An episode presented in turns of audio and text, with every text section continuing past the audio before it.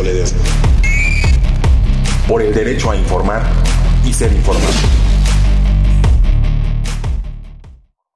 ¿Cómo le va? Muy buenos días. Bienvenida, bienvenido a una emisión más de su noticiario matutino. Está usted en Momentum en esta alianza que tenemos pie de página y Rompeviento TV transmitiendo desde el Foro 2 de Rompeviento TV aquí en la Ciudad de México. Gracias por acompañarnos. Hoy es lunes 2 de octubre. No se olvida. Violeta Núñez, muy buenos días. Bienvenida. Muy buenos días, Ernesto, y muy buenos días a la querida audiencia. Sí, 2 de octubre, no se olvida, Ernesto, y nunca, nunca lo vamos a olvidar esa matanza que hubo en Tlatelolco y donde murieron no 30, como dijeron que había sido la cifra oficial, sino cientos de estudiantes, Ernesto. Así es que qué bueno que lo estamos recordando aquí. Así es, así es, Violeta, y ya haremos también un programa especial sobre el tema que estaremos, que estamos preparando para usted. Eh, eh, Violeta, pues vamos entrando, si te parece, en materia que ya vamos un poquito retrasados, pero la mañanera, pues ahí seguía y seguía, entonces tuvimos que cortarla. Violeta, eh, pues hay una situación que se agudiza, se agudiza en Guatemala y pues ya se avisora ahí un golpe de Estado que el propio presidente electo pues ya ha estado haciendo denuncias estuvo aquí en México y hay un primer video antes de entrar a la entrevista que tenemos preparada con usted, eh, eh, para usted. Hay un video que es el mensaje precisamente de Bernardo Arevalo. Y este mensaje pues es crudo y duro y esto lo ponemos de antesala para la entrevista que vamos a tener en, después de este video del presidente electo y regresamos con ustedes. La fiscal general, Consuelo Porras, con el respaldo del fiscal Rafael Curruchiche y del juez Freddy Orellana, están llevando a cabo un golpe de Estado. Es un golpe de Estado en curso, en el que se atenta contra el proceso electoral y contra la voluntad libremente manifestada por el pueblo durante este proceso. Como presidente electo, con el respaldo de mi partido y con el respaldo del pueblo de Guatemala expresado en el mandato que se me otorgó durante esas elecciones. Hemos llevado adelante una batalla legal para defender la voluntad popular y proteger el resultado de las elecciones. Y en este marco hemos también presentado demandas penales en contra de la fiscal Porras, el fiscal Curruchiche y el juez Orellana por los delitos que han cometido en el marco de estas acciones. Hoy, como parte de este golpe en curso, el Ministerio Público asaltó la sede del Tribunal Supremo Electoral para secuestrar las actas que registran los resultados electorales con abuso y ostentación de fuerza, usada incluso contra los y las magistradas electorales. No hay duda de que el objetivo de estas acciones por parte del Ministerio Público lleva a la anulación del resultado electoral y a la destrucción del régimen democrático. Expreso mi solidaridad y mi respaldo a los magistrados del Tribunal Supremo Electoral y hago un llamado para que todos los guatemaltecos y las guatemaltecas acudamos en respaldo y apoyo de quienes han defendido el proceso electoral.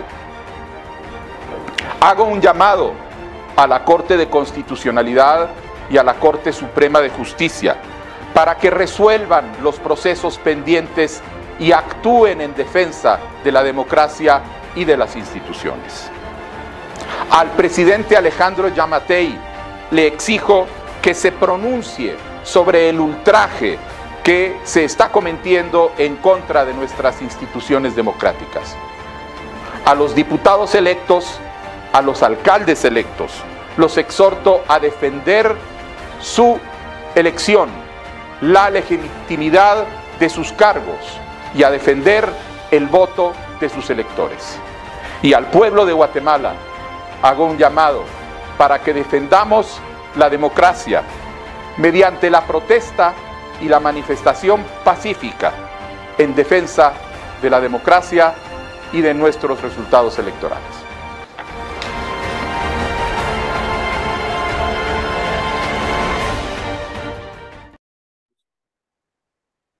Pues bueno, ese es, ese es el presidente Bernardo, presidente electo Bernardo Arevalo, y vaya que si hay una conmoción en, Guatemala entero, y por eso le agradecemos muchísimo a un extraordinario analista político, agudo analista político, un, hombre también que ha dedicado mucha de su actividad política y social a recorrer toda la geografía de Guatemala para comprender y entender pues las realidades que les habitan y más las que les están habitando en este momento. Maynor Alonso, activista y analista político, miembro del grupo FOCO, Investigación para la Acción.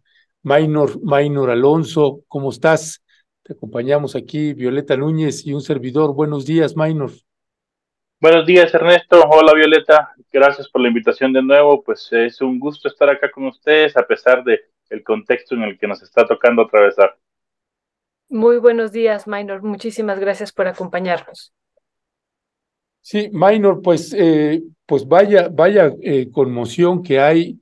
Estuvo también el presidente electo Bernardo Arevalo acá en México, tuvo un encuentro con el presidente Andrés Manuel López Obrador y también otros encuentros interesantes aquí que ya estaremos platicando más a detalle. Pero cuéntanos, Maynor, qué es lo que está sucediendo si tuvieras que hacerle pues un recuento una vez que ya fue presidente electo Bernardo Arevalo, ¿qué es lo que está sucediendo actualmente? Bueno, acá está sucediendo un juego de ajedrez o como dirían ahora, una guerra de baja intensidad entre la estructura que mantiene el poder, que acá se le identifica como pacto de corruptos, y eh, una parte de bueno, una organización espontánea, ciudadana, que ve ahora eh, en el liderazgo de Bernardo Arevalo y del equipo Semilla la posibilidad de transformar la situación desde el gobierno ejecutivo. Entonces, las elecciones les permiten tomar el poder al presidente electo y al equipo de Semilla, pero esa transición no está siendo para nada fácil, está viviéndose a través de una guerra jurídica eh, en donde cada semana tenemos sorpresas nuevas y en donde eh, están tratando de desgastar al máximo al gobierno entrante o más que todo a, a, a la transición misma, ¿verdad? Eh, y esto pues definitivamente va a tener repercusiones al corto, mediano y largo plazo, pero pues eh, por el momento creo yo que eh, cada día que pasa es un día más cercano para la toma de posesión de semilla. Creo que se está logrando poco a poco estar deteniendo estas artimañas jurídicas que eh, se están implementando, aunque lo que pues, sucedió los últimos días, pues sí fue eh, un paso más, digamos, ¿verdad? Para ponerlas en contexto, eh, la legislación guatemalteca tiene un apartado en donde eh, la, una de las únicas razones por la que la elección se puede anular es por el hecho de que se abran las cajas que resguardan los votos y se viole la custodia de estas. Y eso fue justamente lo que pretendió hacer el día lunes el Ministerio Público. Eh, ¿Bajo qué justificación? Nadie sabe el caso fue declarado bajo reserva por un juez penal y fue ejecutado ni siquiera por una fiscalía de delitos electorales, no que fue ejecutado por una fiscalía contra la corrupción que tiene alta fama de ser eh, la encargada de perseguir a todos los enemigos políticos del actual gobierno. Entonces, al ser esta fiscalía opaca y al ser un caso declarado por eh, bajo reserva, eh, no se tiene detalles de los mismos. Lo único que dijo el fiscal a cargo fue que no era una investigación directamente contra Semilla, pero eh, sí en contra de las elecciones. Sí se buscaba, de cierta manera, el promover eh, incertidumbre, zozobra eh, hacia el clima electoral que ahora vivimos, ¿no? Y pues eso sí se ha logrado. Al momento en el que se abren las cajas hay un gran debate jurídico, porque algunos dicen que, bueno, la intención a futuro es que se anulen las elecciones, pero otros también dicen, y creo que esa es la parte que más eh, fuerza toma por ahora, que las, las elecciones ya fueron realizadas, ya se declaró un ganador y que las papeletas y las cajas que resguardan las actas únicamente están ahí como un sustento, como, como los papeles que sostienen esta decisión, pero que finalmente la decisión ya fue tomada, ya fue revisada, ya fue publicada, ya fue oficializada, ya las acreditaciones se dieron y pues entonces ahora la población está saliendo a manifestar para exigir que se respeten los resultados que ya fueron oficializados y no dejarnos engañar por este intento de desprestigiar y de generar zozobra. En resumen, Ernesto. Muchas eh, gracias, Minor. Pues muy, muy fuerte lo que nos estás eh, comentando, esta parte de guerra de baja intensidad, guerra jurídica, y pues esto de un intento de golpe de Estado Minor grave, grave, y qué bueno, pues que estamos aquí conversándolo contigo.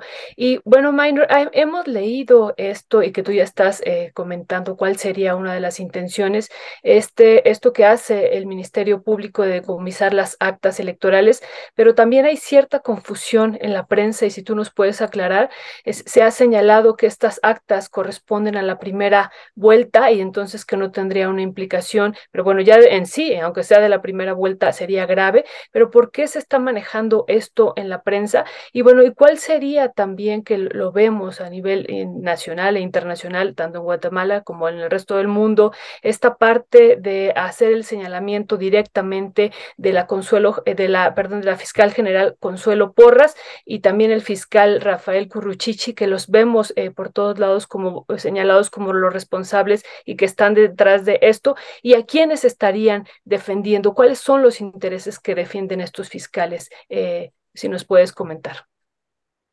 Claro que sí, pues en realidad sí fueron las actas de la primera vuelta electoral y aunque no tenga mucho sentido en un primer momento, la narrativa que está impulsando este pacto, que eh, digamos que está muy bien segmentado y que está muy bien organizado, eh, pues corresponde a esta información. ¿En, qué, sentido? Eh, podemos decir que hay al menos tres grupos o tres frentes de batalla en esta guerra de baja intensidad por parte del oficialismo que no quiere soltar el gobierno. El primero de ellos es eh, el, gobierno ejecutivo. El presidente Alejandro Yamatei es el rostro bueno, el rostro amable, quien dice, bueno, es que va a haber transición. Incluso llegó a jurar por su vida de que el 14 de enero asumirá el poder eh, Bernardo Arevalo y Karin Herrera, pero... Eh, eso, digamos, es la parte formal, institucional, protocolaria, algo que ellos les permite decir, sí, claro, es que por nosotros no hay ningún problema, la transición va en orden, pero existe una independencia de poderes y el poder legislativo y el control del Ministerio Público no corresponde a nosotros. Y entonces ahí entra la segunda parte, la parte eh, de la investigación legal, penal y el sistema de justicia, que eh, según la normativa guatemalteca, eh, la fiscal general o el fiscal general de turno es delegado por cuatro años y es extremadamente difícil que pueda ser removido de su cargo. Es prácticamente imposible que alguien pueda remover a la fiscal de su cargo. Ni el gobierno ejecutivo, ni el poder legislativo, ni el poder judicial lo puede hacer. Eh, la única manera de que ella salga de ahí es renunciando o bajo mucha presión. Entonces, sí le pueden abrir eh, una investigación, pero antes de eso tendrían que solicitar que se le quite el antejuicio, eso tendría que ingresar a las más altas cortes, las cuales tomarían muchísimo tiempo, estas tendría que consultar si se puede quitar el antejuicio a una comisión específica del legislativo para ver si no se trata de una situación política, entonces eh, ella está blindada ahí. Y su trabajo dentro de esta dinámica es investigar y llevar una narrativa que desgaste la legitimidad del gobierno de Bernardo. Y entonces acusa de fraude electoral, entonces acusa de, eh, que las firmas que le dieron origen al partido Semilla eh, tenían errores y que por tanto el partido debería disolverse, acusa a, de todo tipo de ridiculeces, nunca con fundamento, todos con casos bajo reserva a los cuales no se pueden acceder. Ni siquiera el mismo partido Semilla ha podido acceder a las actas que pueden describir en qué consisten los casos en contra de ellos. Imagínate, llevan un mes y medio siendo víctimas de acoso y de investigaciones y todavía no han podido acceder al archivo para saber qué es lo que buscan y por qué se les está atacando. Y la tercera parte, y aquí es donde creo que toma sentido de esto, eh, son las otras fuerzas políticas, como la fuerza de la Unidad Nacional de la Esperanza, UNE, el partido de Sandra Torres, que perdió la segunda vuelta electoral. Ellos han levantado eh, con poco éxito, pero han levantado una narrativa de que hay un fraude electoral que consiste en que eh, las eh, los resultados en las actas no coinciden con los resultados publicados a través del sistema virtual eh, de seguimiento a los datos electorales, lo cual es ridículo en muchas opciones, eh, en muchos aspectos. En primer lugar, porque la, el software que se publica las elecciones no es vinculante con la decisión. El software simplemente es un apoyo, es una herramienta de visibilidad. Lo que de verdad se toma, eh, o sea, en base a lo que en verdad ha tomado las decisiones el Tribunal Supremo Electoral es en base a las actas, a las actas que acá se conocen como acta número 4 y acta número 8, y esas son las que secuestraron hace algunos días. Entonces, eh, las acciones del Ministerio Público parecen ir en concordancia con este discurso que lleva la UNE y Sandra Torres de decir en la primera vuelta hubo una... Eh, un fraude electoral fraguado desde el movimiento Semilla con apoyo de cooperación y de comunidad internacional para quitarle la victoria a eh, los otros partidos. Y entonces, pues, bajo esa excusa, a mi parecer y al de todos los analistas respetables, ridícula, es que están haciendo lo que están haciendo. Ya, gracias, gracias, Minor. Minor, em, esta fiscal general de Guatemala, Consuelo eh, Porras. Hay eh, ya una investigación, entiendo, desde años atrás, no solamente en Guatemala, sino también en los Estados Unidos, eh, que la han vinculado por actos de corrupción. ¿Cuál es el, el, el momento actual que hay, por ejemplo, por parte de la ciudadanía con respecto de esta fiscal, la actuación de esta fiscal. Y, bueno, vimos también, hay otro video que ya estaremos pasando ahorita al terminar la entrevista de pues una convocatoria que hace precisamente Bernardo Arevalo y la vicepresidenta Karen Herrera, llamando a una movilización pacífica y, y preguntarte también sobre si sigue teniendo la OEA la misma postura. Eh, claro que sí. Eh, bueno, la fiscal Consuelo Porras está eh, incluida en lo que le llaman la lista Angels, que es una lista de actores corruptos de parte del gobierno de Estados Unidos, y pues tiene una gran cantidad de acusaciones de de corrupción, sobre todo porque ella ha sido la encargada de llevar a cabo todo el proceso de venganza en contra de jueces, en contra de fiscales y en contra de personas que fueron eh, protagonistas o gestores de la estrategia de la Comisión Internacional contra la Impunidad en Guatemala, que logró encarcelar a un presidente, a una vicepresidenta y a una serie de funcionarios de alto nivel durante 2015 y 2016. Entonces, ella es la fiscal que releva a, a, Telma Aldana, que fue quien encarceló a estas personas, y a partir de ahí emprende una persecución despiadada en contra de todos los operadores de justicia que estuvieron vinculados en estas investigaciones contra la corrupción. Entonces, pues sí, ya tiene un recorrido, sí, ya eh, tiene una mala fama entre toda la organización social y pues ahora es una raya más para el tigre, ¿verdad? ¿Cuál es el estado ahorita de las organizaciones y de las convocatorias?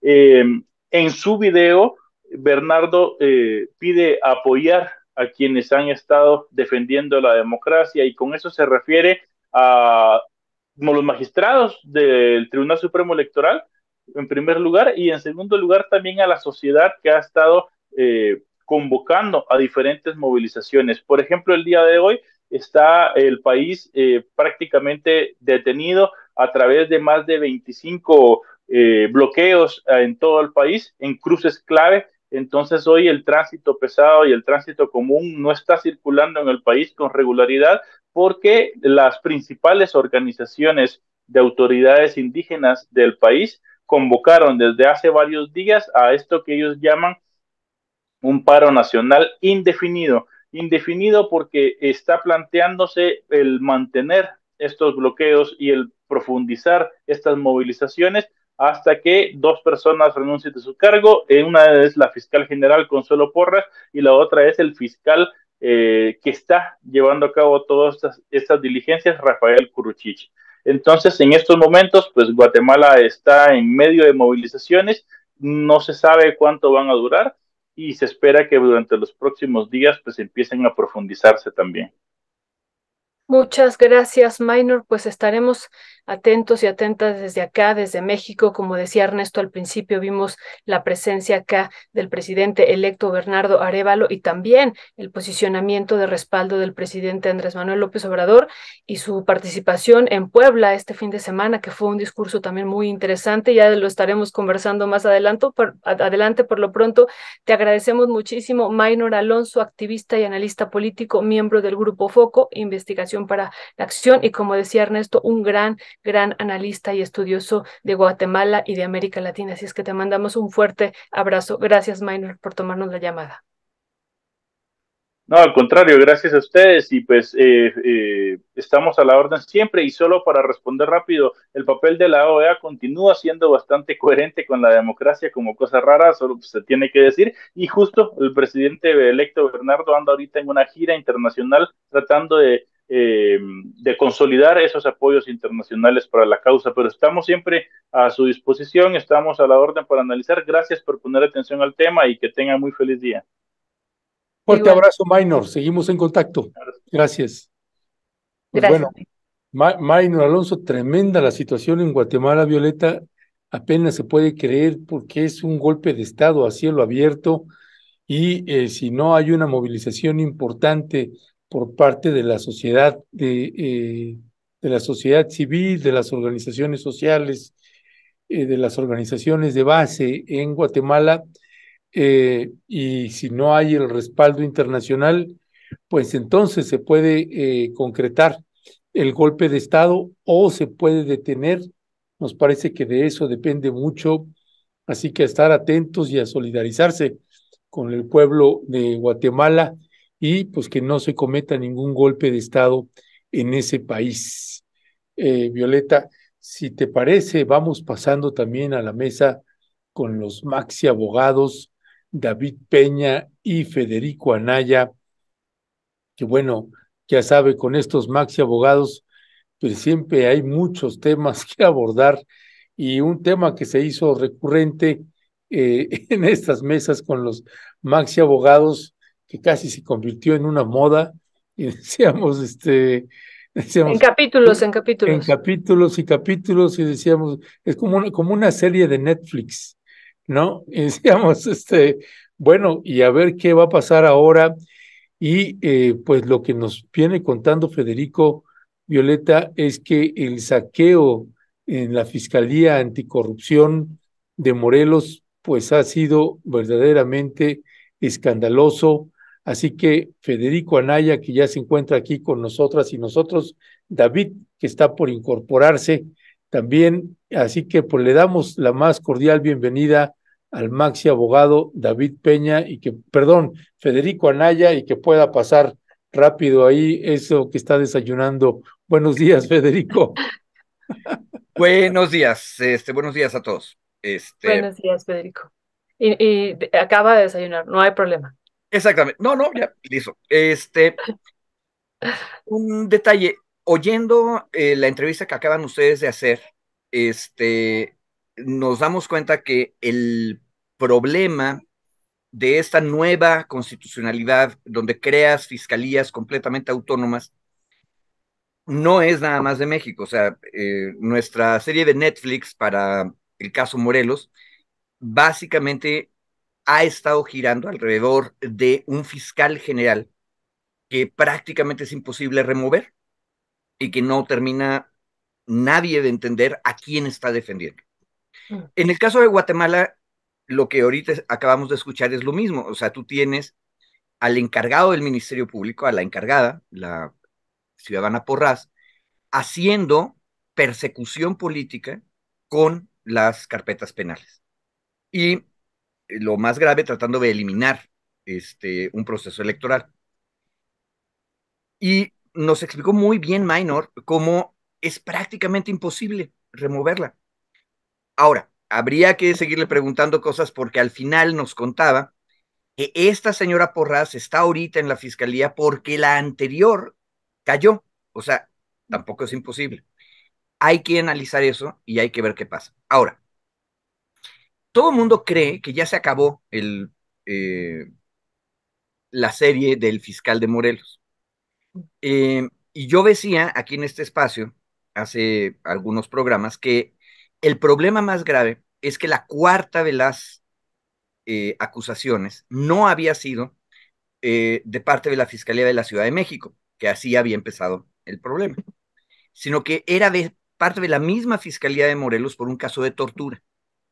Y ahí hubo, recordemos, un problemón porque el fiscal especializado en corrupción, que acusa al fiscal Carmona de haber ordenado torturar a una persona, de repente fue destituido, lo despidieron y nombran a otra persona y esa otra persona llega al juzgado donde se está acusando a Carmona de tortura y dice, no, pues nos desistimos porque se nos perdió la este, carpeta de investigación. Eso lo sabíamos del último capítulo. Ahora lo que sabemos es que el fiscal anticorrupción que había hecho la acusación ganó un amparo, fíjense, los amparos sirven para todos lados, y recupera su puesto, regresa, descubre que la investigación efectivamente se ha perdido, pero ahora resulta que no solamente es eso, sino que varios eh,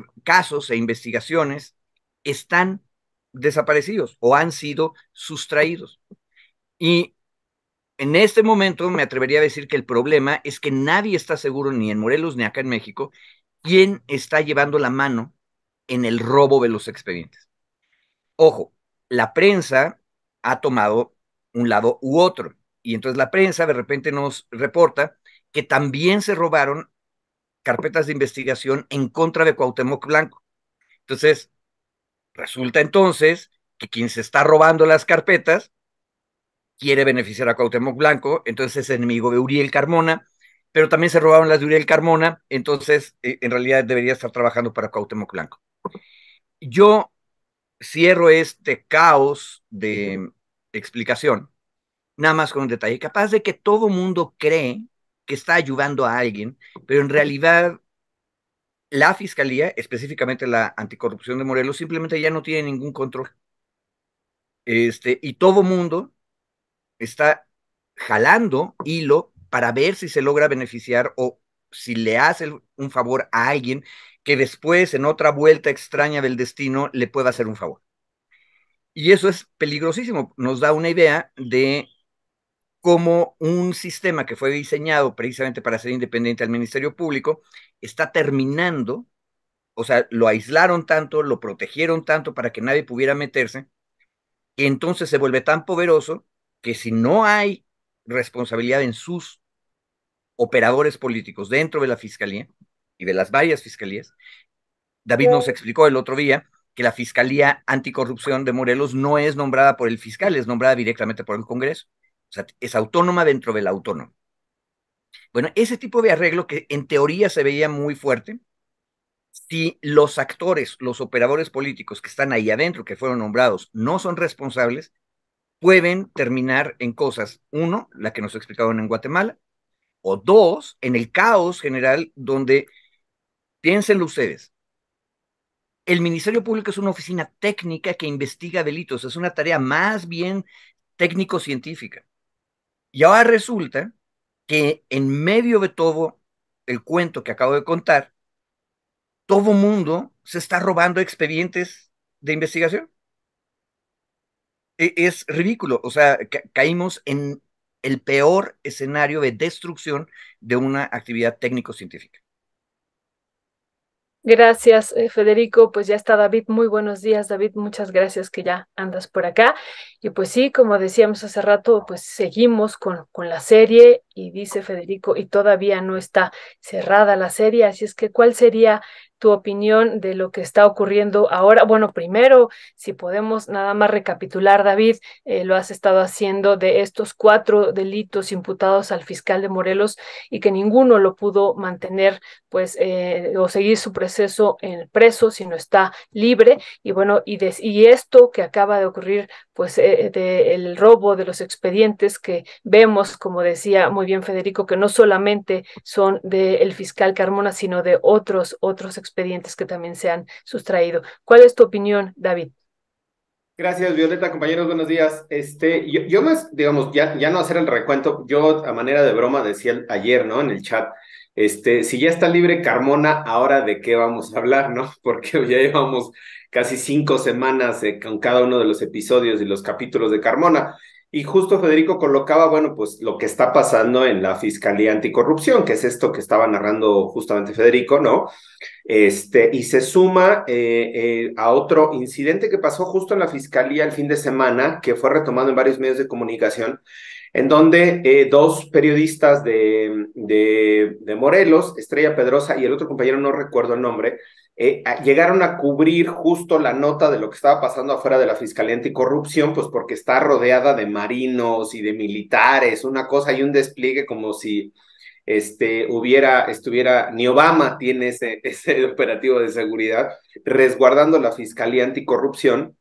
Y llegaron estos periodistas a tomar fotografías, a tomar pues la nota de lo que estaba pasando, fueron detenidos, fueron golpeados este, por elementos de seguridad que estaban ahí, este, fueron amenazados, este, una cosa de una tensión política, digamos, bastante fuerte, o de una tensión, pues sí, yo diría tensión política bastante fuerte. Entonces, este, el, el tema a mí lo que me, llama la atención ahora es la forma en la que está operando esto que está diciendo eh, Federico de que se robaron este, eh, expedientes de, eh, en contra de Carmona, pero también expedientes en contra de, la de, de Cuauhtémoc Blanco pues ya no sabemos quién va a estar haciendo el negocio ahora con los expedientes, ¿no? Pues porque esto se convierte ya en un tema no solo de, de tranza, sino de corrupción, de, presión política, de intercambio político, de chantaje político. Yo digo, ¿quién va a estar ganando? Entre comillas, pues, ¿no? Porque al final, pues se pierde los que pierden o los que las que perdemos somos todos como sociedad. La agresión que sufre Estrella Pedrosa y el otro compañero que estoy buscando ahorita el nombre, pero no lo, no lo ubico, eh, es por parte de la Comisión Estatal de Seguridad de Morelos. Es decir, la, la Policía Estatal de Morelos es la que agrede a los periodistas que están cubriendo la nota afuera de la Fiscalía Anticorrupción, rodeada de marinos y de, de marinos. Creo que no hay militares, creo que son marinos los que están ahí apostados. Eh, esto lo, lo, coloco porque justo lo que está pasando dentro de la Fiscalía Anticorrupción, yo no sé si ahí, ahí difiero con Federico donde dice que, que tendría que ser una labor, bueno, o sea, co comparto con que tendría que ser una labor la del Ministerio Público técnica, pero nos queda claro que las labores del Ministerio Público a nivel nacional han sido, y cuando, menos a nivel continental, y, lo, lo, coloco ahora, lo vinculo con lo de Guatemala, han sido un puesto político o un puesto de naturaleza política. Se hizo la autonomía aquí eh, en, el, en el 2020, uh, bueno, en el 2018 se hizo el ejercicio de autonomía, se concreta en el 2019 para poder hacer esta separación del ejecutivo, digamos, o de los ejecutivos a de las fiscalías. Eh, no se ha consolidado esta, esta independencia, esta autonomía, pese a que son nombrados por el Poder Legislativo, que es un poder autónomo, del Poder Ejecutivo, pues siguen siendo o siguen estando, este, pues, eh, alineados, por así decirlo, de forma respetuosa, alineadas y alineados con los intereses políticos del titular, la persona titular del Ejecutivo. Y ahí lo veíamos y lo vinculo con los dos temas que teníamos. Bueno, el tema de Guatemala no estaba, pero parece que y, y se incrusta perfectamente. Eh, cómo operan las fiscalías en función de los intereses políticos. Eso, insisto, lo intentamos, se, modifica, se le da autonomía a las fiscalías para evitar eso, pero siguen funcionando prácticamente igual. El fiscal de Morelos le responde no a la ciudadanía, sino a un grupo de interés político que lo coloca. así funciona, que lo nombra y que lo coloca y que lo sigue defendiendo a lo largo de los años, ¿no? Es, es esta estructura de poder que la sigue acuerpando.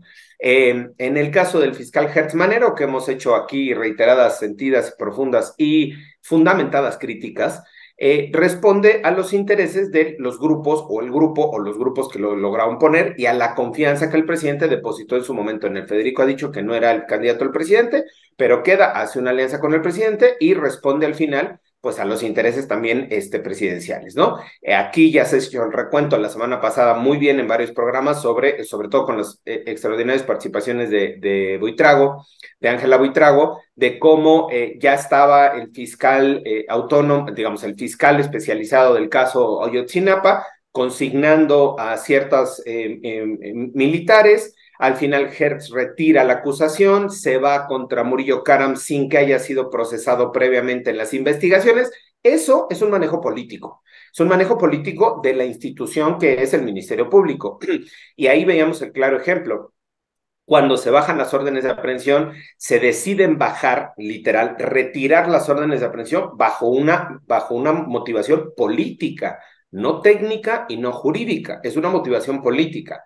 Y así, y yo conectaba la actuación que había tenido la fiscal de la Ciudad de México en tres de las acusaciones en contra de, de, de Carmona, del fiscal de Morelos, desde mi particular punto de vista eran motivación, a partir de una motivación política. Podría tener un sustrato de motivación de acceso a la justicia para las víctimas, pero lo que se dejaba ver o la intencionalidad desde mi particular punto de vista era una motivación política. Y concluyo con el tema de Guatemala queda evidente que la actuación del Ministerio Público Federal, digamos, la, titular del, Ministerio Público Nacional en Guatemala, está actuando bajo motivaciones políticas. No hay un, fundamento jurídico, perdón, o no hay un, sustento que, eh, em, que, digamos, que le dé pues que le dé validez a su actuación eh, para hacer estos procesos de intentar tumbar la elección este, en un procedimiento absolutamente extraño, este, grotesco, eh, que, que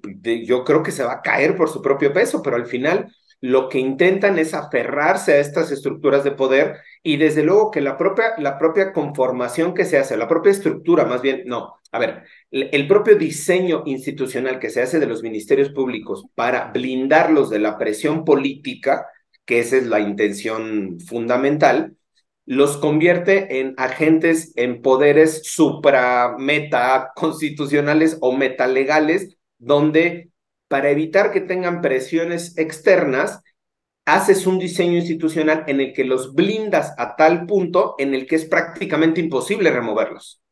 Y eso es lo que estamos pasando también en México con el fiscal Hertz Manero. Hay, hay hay salidas legales para hacerlo, pero son muy complicadas para poderlo lograr. Y eso creo que es lo que está pasando en Guatemala, ¿no? El, análisis que se hace de la actuación del Ministerio Público no solo responde a estos intereses políticos, sino que se sabe prácticamente intocada, inamovible la, la fiscal y por eso se permite actuar incluso contra el Tribunal Electoral, el Tribunal Supremo Electoral. O sea, es una cosa bastante extraña, ¿no? Pero digamos, un poco colocándolo más bien en estas, digamos, aristas que se tienen sobre la autonomía de los ministerios públicos, intentando forzadamente eh, conectar los temas que teníamos esta mañana aquí en la agenda.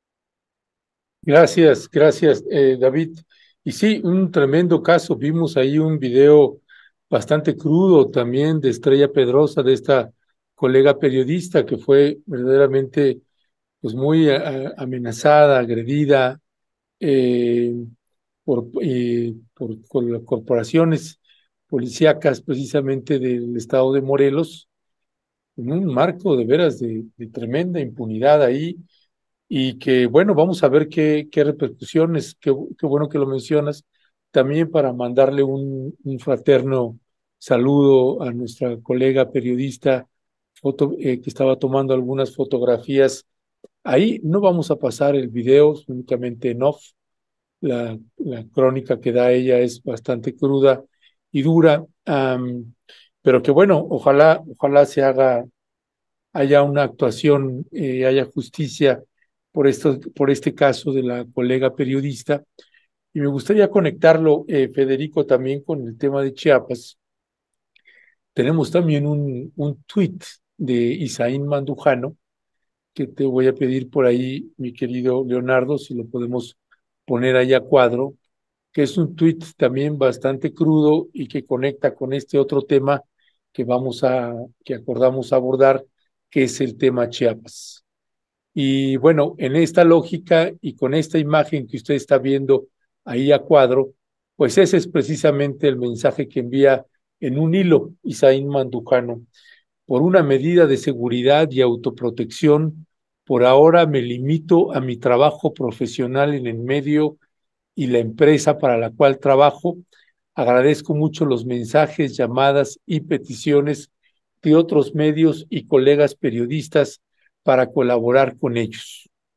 Eh, en especial agradezco a mis amigos y colegas, un servidor, Néstor Ledesma, Julio Astillero, Denise Merker, Salvador García Soto, a productores de diversos espacios televisivos y radiofónicos, gracias a Gato Pardo, La Octava, Proyecto Puente y muchos otros, gracias al mecanismo de protección a periodistas, gracias a Artículo 19, eh, gracias a Reporteros Sin Fronteras y otras organizaciones civiles defensoras de Derechos Humanos de protección a periodistas por preocuparse y estar al tanto de nuestra seguridad y nuestra labor.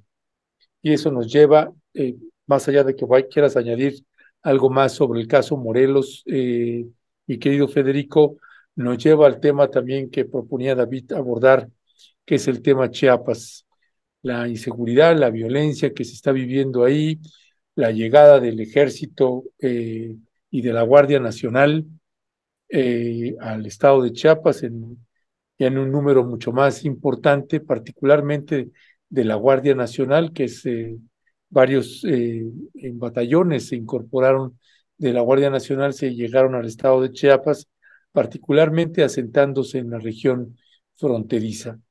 Y pues eso nos lleva al tema de la inseguridad. Tenemos las cartas también de la diócesis de San Cristóbal y de, de, Tuxtla Gutiérrez. Eh, pero bueno, pues me gustaría también una, una valoración, porque hay de pronto como contradicciones en el discurso, qué tan grave es o no. Eh, Federico, vimos también lo que sucedió en Altamirano este fin de semana, situaciones también tremendas, 26 casas incendiadas, en fin, varias partes de la geografía chiapaneca pues está en llamas, por decirlo de alguna manera. ¿Cuál es tu, tu balance, tu valoración sobre esto, mi querido Federico? bueno, yo tendría un comentario respecto de eh, los reportajes que nos ha dado Isaín Mandujad.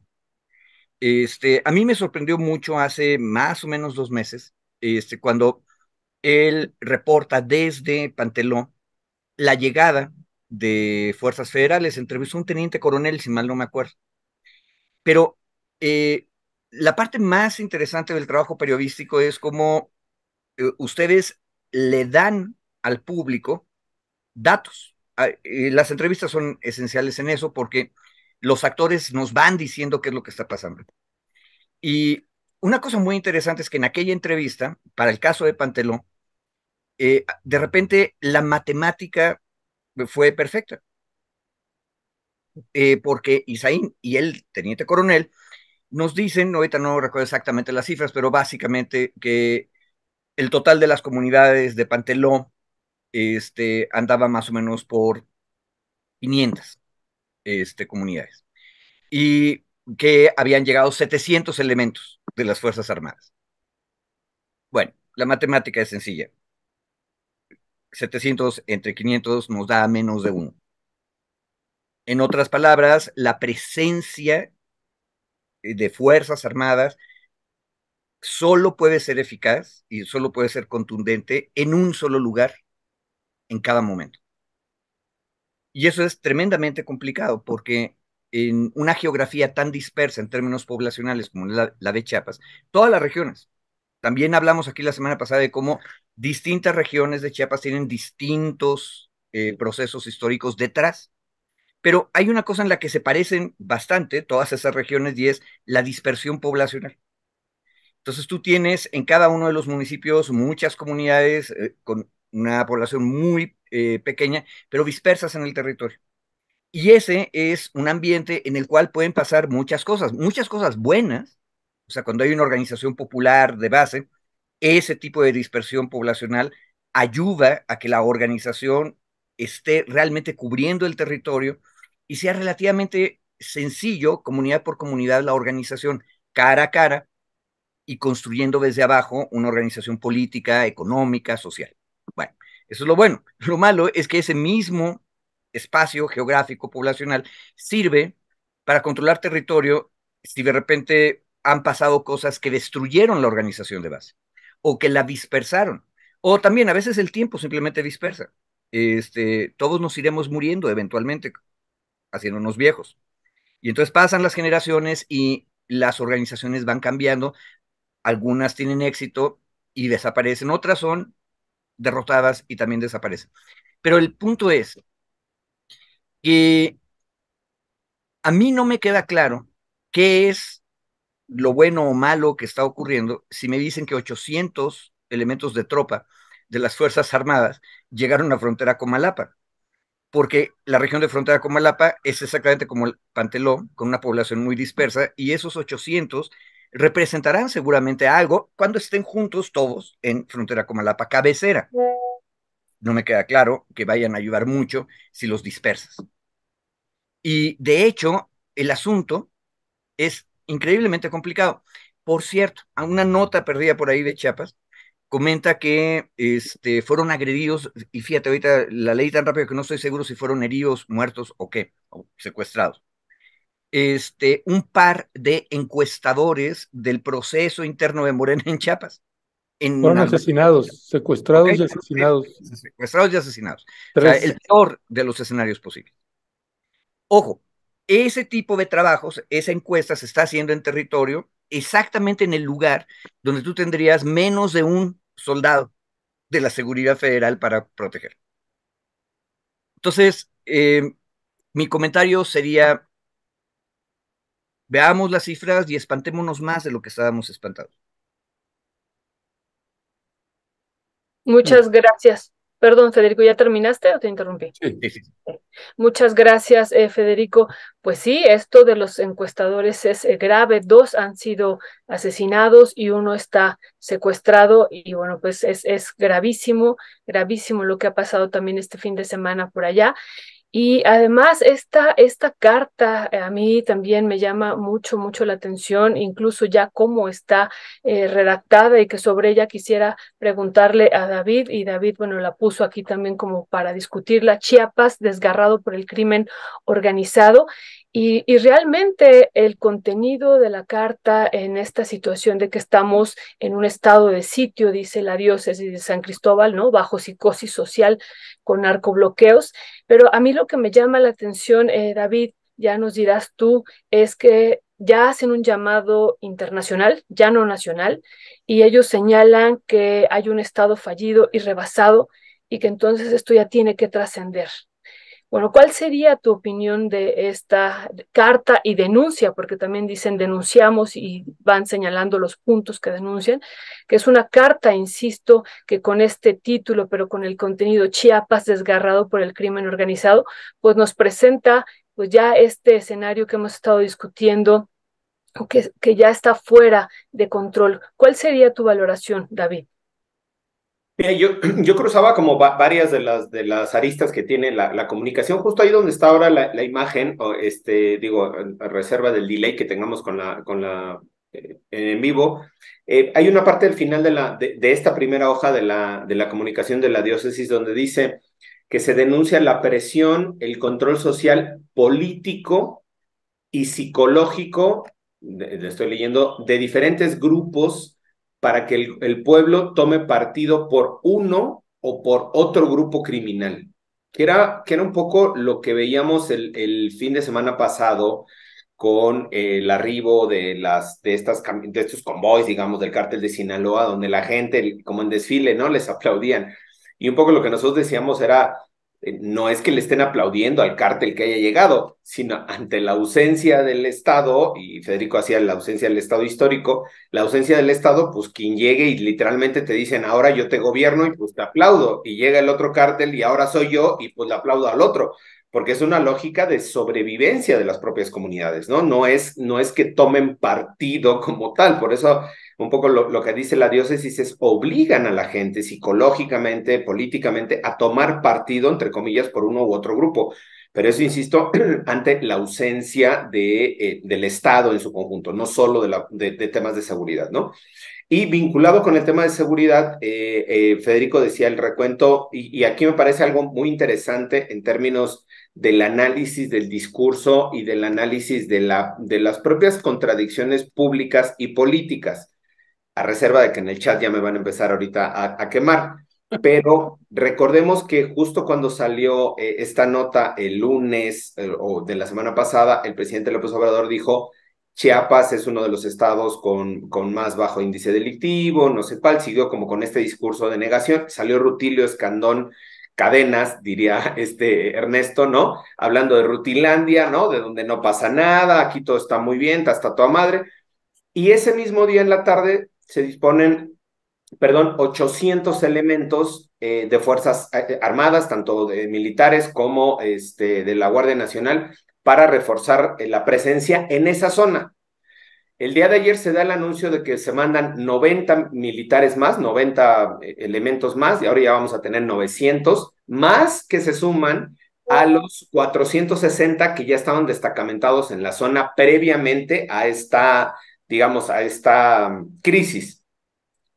Mi punto es que si no hay una crisis en términos de seguridad en esa zona, ¿por qué se mandan a 900 efectivos militares de un día para otro? es pregunta literal, ¿no? Este, si se niega formalmente o públicamente que hay una crisis de seguridad, Rutilio Escandón lo niega, el presidente lo niega, ¿por qué se mandan a 900 efectivos, hoy ahora ya sumados 900 efectivos a resguardar la zona?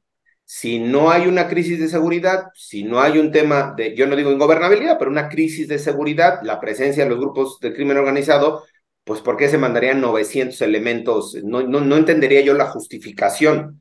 Es decir, en el discurso se niega que hay una crisis de seguridad, pero en los hechos se asume que hay una crisis y tan es así que se manda a 900 elementos de seguridad para reforzar el tema de la presencia policial. La presencia de la Guardia Nacional y del, Ejército puede resultar inhibitoria, o más bien está en una lógica inhibitoria y de desplazar el control que han asumido o que han adquirido los grupos de delincuencia organizada y que denuncia la diócesis de San Cristóbal. No va en una lógica de confrontación ni en una lógica de enfrentamientos, más bien es una lógica, entendería yo, inhibitoria. Por eso creo, y un poco lo conecto con la duda que tenía Federico, qué, qué tan importante o qué tan relevante puede ser la presencia de estos efectivos en toda la zona. Me parece que más bien tiene, tiene un efecto de, política pública, eh, ya llegamos como, como gobierno, ¿no? Aquí estamos, somos eh, a través de la seguridad, uno. Dos, es esta lógica inhibitoria para cuando menos evitar el control de las carreteras, el control de los bloqueos que se estuvieron dando durante semanas, este, para, el, eh, digamos, por parte de los grupos de delincuencia organizada, con, yo no diría eh, eh, respaldo, sino con digamos, con la participación de la población obligada, en la mayoría de los casos, por estas condiciones este, de inseguridad y estas condiciones de violencia que se viven en la propia zona. Entonces, me parece que ahí es un dato importante volver a colocarlo. Eh, no solo Ernesto, que fue, ha sido trend topic ya en las últimas dos o tres semanas, ya no sé cuántas veces, por hacer esta, esta digamos, esta debate que se aventó con el presidente sobre el tema de Chiapas,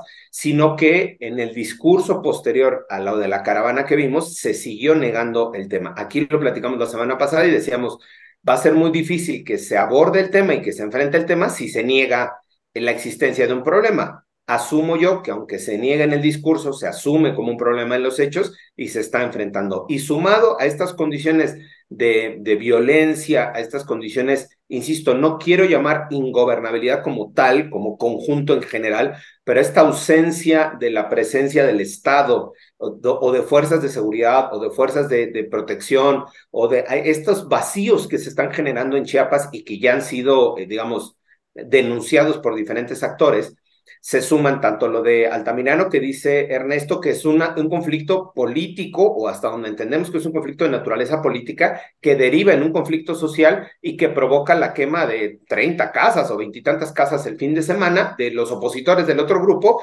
y este último tema que colocamos sobre la desaparición de los dos eh, de los cinco encuestadores, que ahí hay un tema interesante nada más y con eso termino, no era gente de Morena, eh, o sea, no eran militantes de Morena, o hasta la información que se tiene no eran militantes de Morena, eran jóvenes contratados por una casa encuestadora, por una empresa encuestadora, para realizar algunas de las encuestas que está realizando Morena en Chiapas, ahí para definir el tema de quienes podrán coordinar los trabajos de la cuarta transformación, es decir, quienes podrán aspirar a la candidatura gubernamental, a la candidatura de la gubernatura para el próximo año, eh, se secuestran y ahí el, el, el dato me parece preocupante es del hotel donde estaban hospedados estos cinco jóvenes, van el grupo armado y los saca del hotel.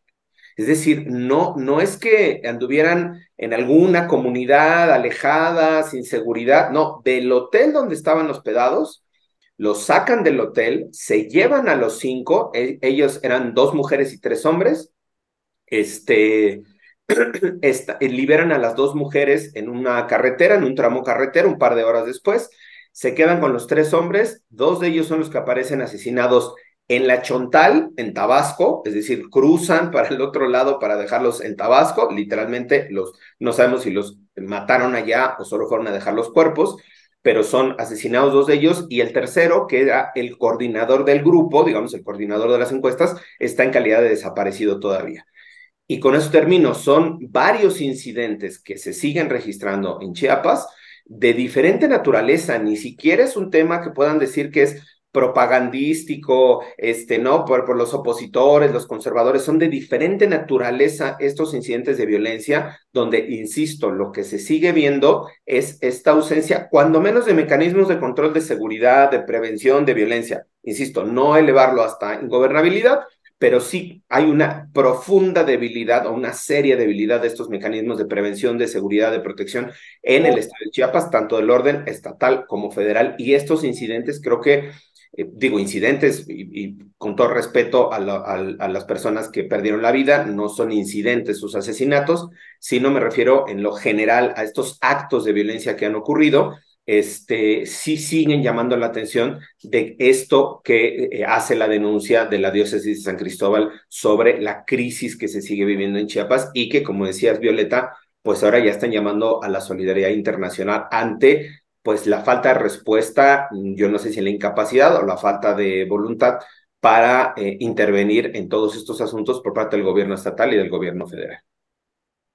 Gracias, gracias David. Eh, aprovechando esta, este tema de, la, de las diócesis y la diócesis de San Cristóbal, pues quién mejor que tú, Federico, que sabes el trabajo que tiene la diócesis en el estado de Chiapas y el trabajo que tienen precisamente esta corriente de la teología de la liberación que sigue permeando muchísimo y me la topo en todas las geografías que me toca ir porque de veras que la, hacemos, la recorremos tierra adentro, pues no, no es nada más que nos vemos en la ciudad o en San Cristóbal, es que vamos y los vemos allá, y sea en la parte de frontera como Alapa, o sea en, la zona altos o en la zona norte eh, o en la zona selva, los encontramos. y, y, por eso también llama, llama mucho la, la atención esta parte de, de esta corriente que hace unas denuncias, que hace una denuncia y que en esta ocasión nosotros coincidimos a plenitud, que eh, se necesita una intervención de verdad importante, particularmente porque decimos, ¿y quién va a rescatar a estas familias y a estas personas que están siendo asediadas y que uno las entrevista ahí en campo y están a salto de mata, Federico, están a salto de mata y no es lo mismo este, verlo desde la ciudad que, que desde cómo uno va viendo cómo lo están viviendo y tenemos todavía esta semana, tenemos ahora más testimonios y es, es, es alarmante esta parte.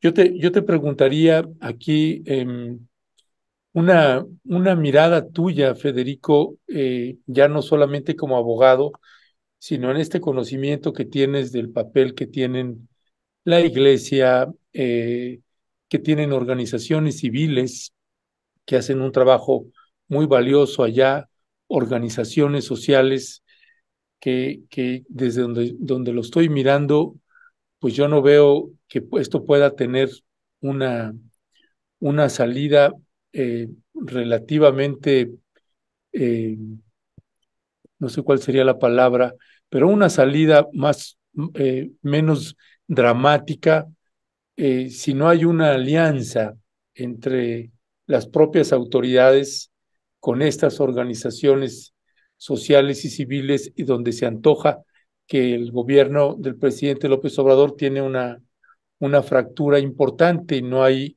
no hay posibilidades de diálogo. Eh, e, esto te lo, te lo planteo y sé que no es una pregunta técnica como abogado, sino en ese trabajo que pues nos conocemos de años.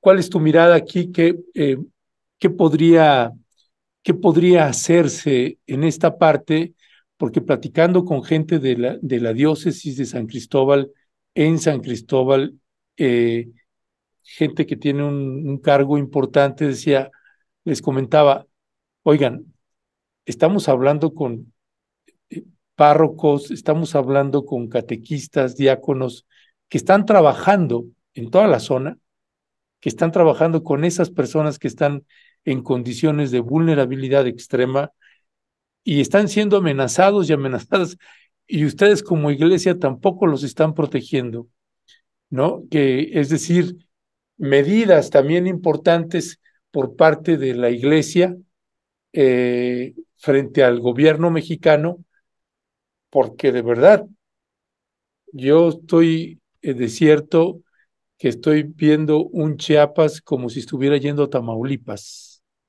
Es una, es una valoración personal de lo que me ha tocado ver.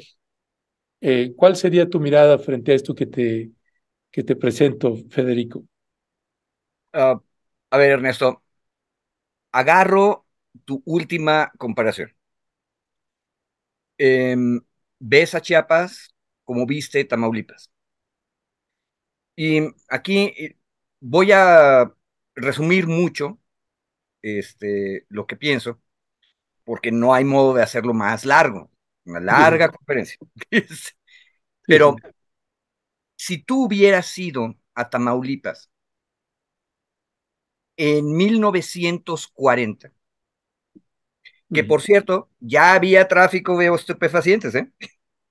Ya había este, mafias violentas que mataban gentes en la Franja del Bravo no habrías visto lo mismo, porque el espacio social, las poblaciones, los ejidos que en aquella época se acaban de formar, estaban llenos de organización popular.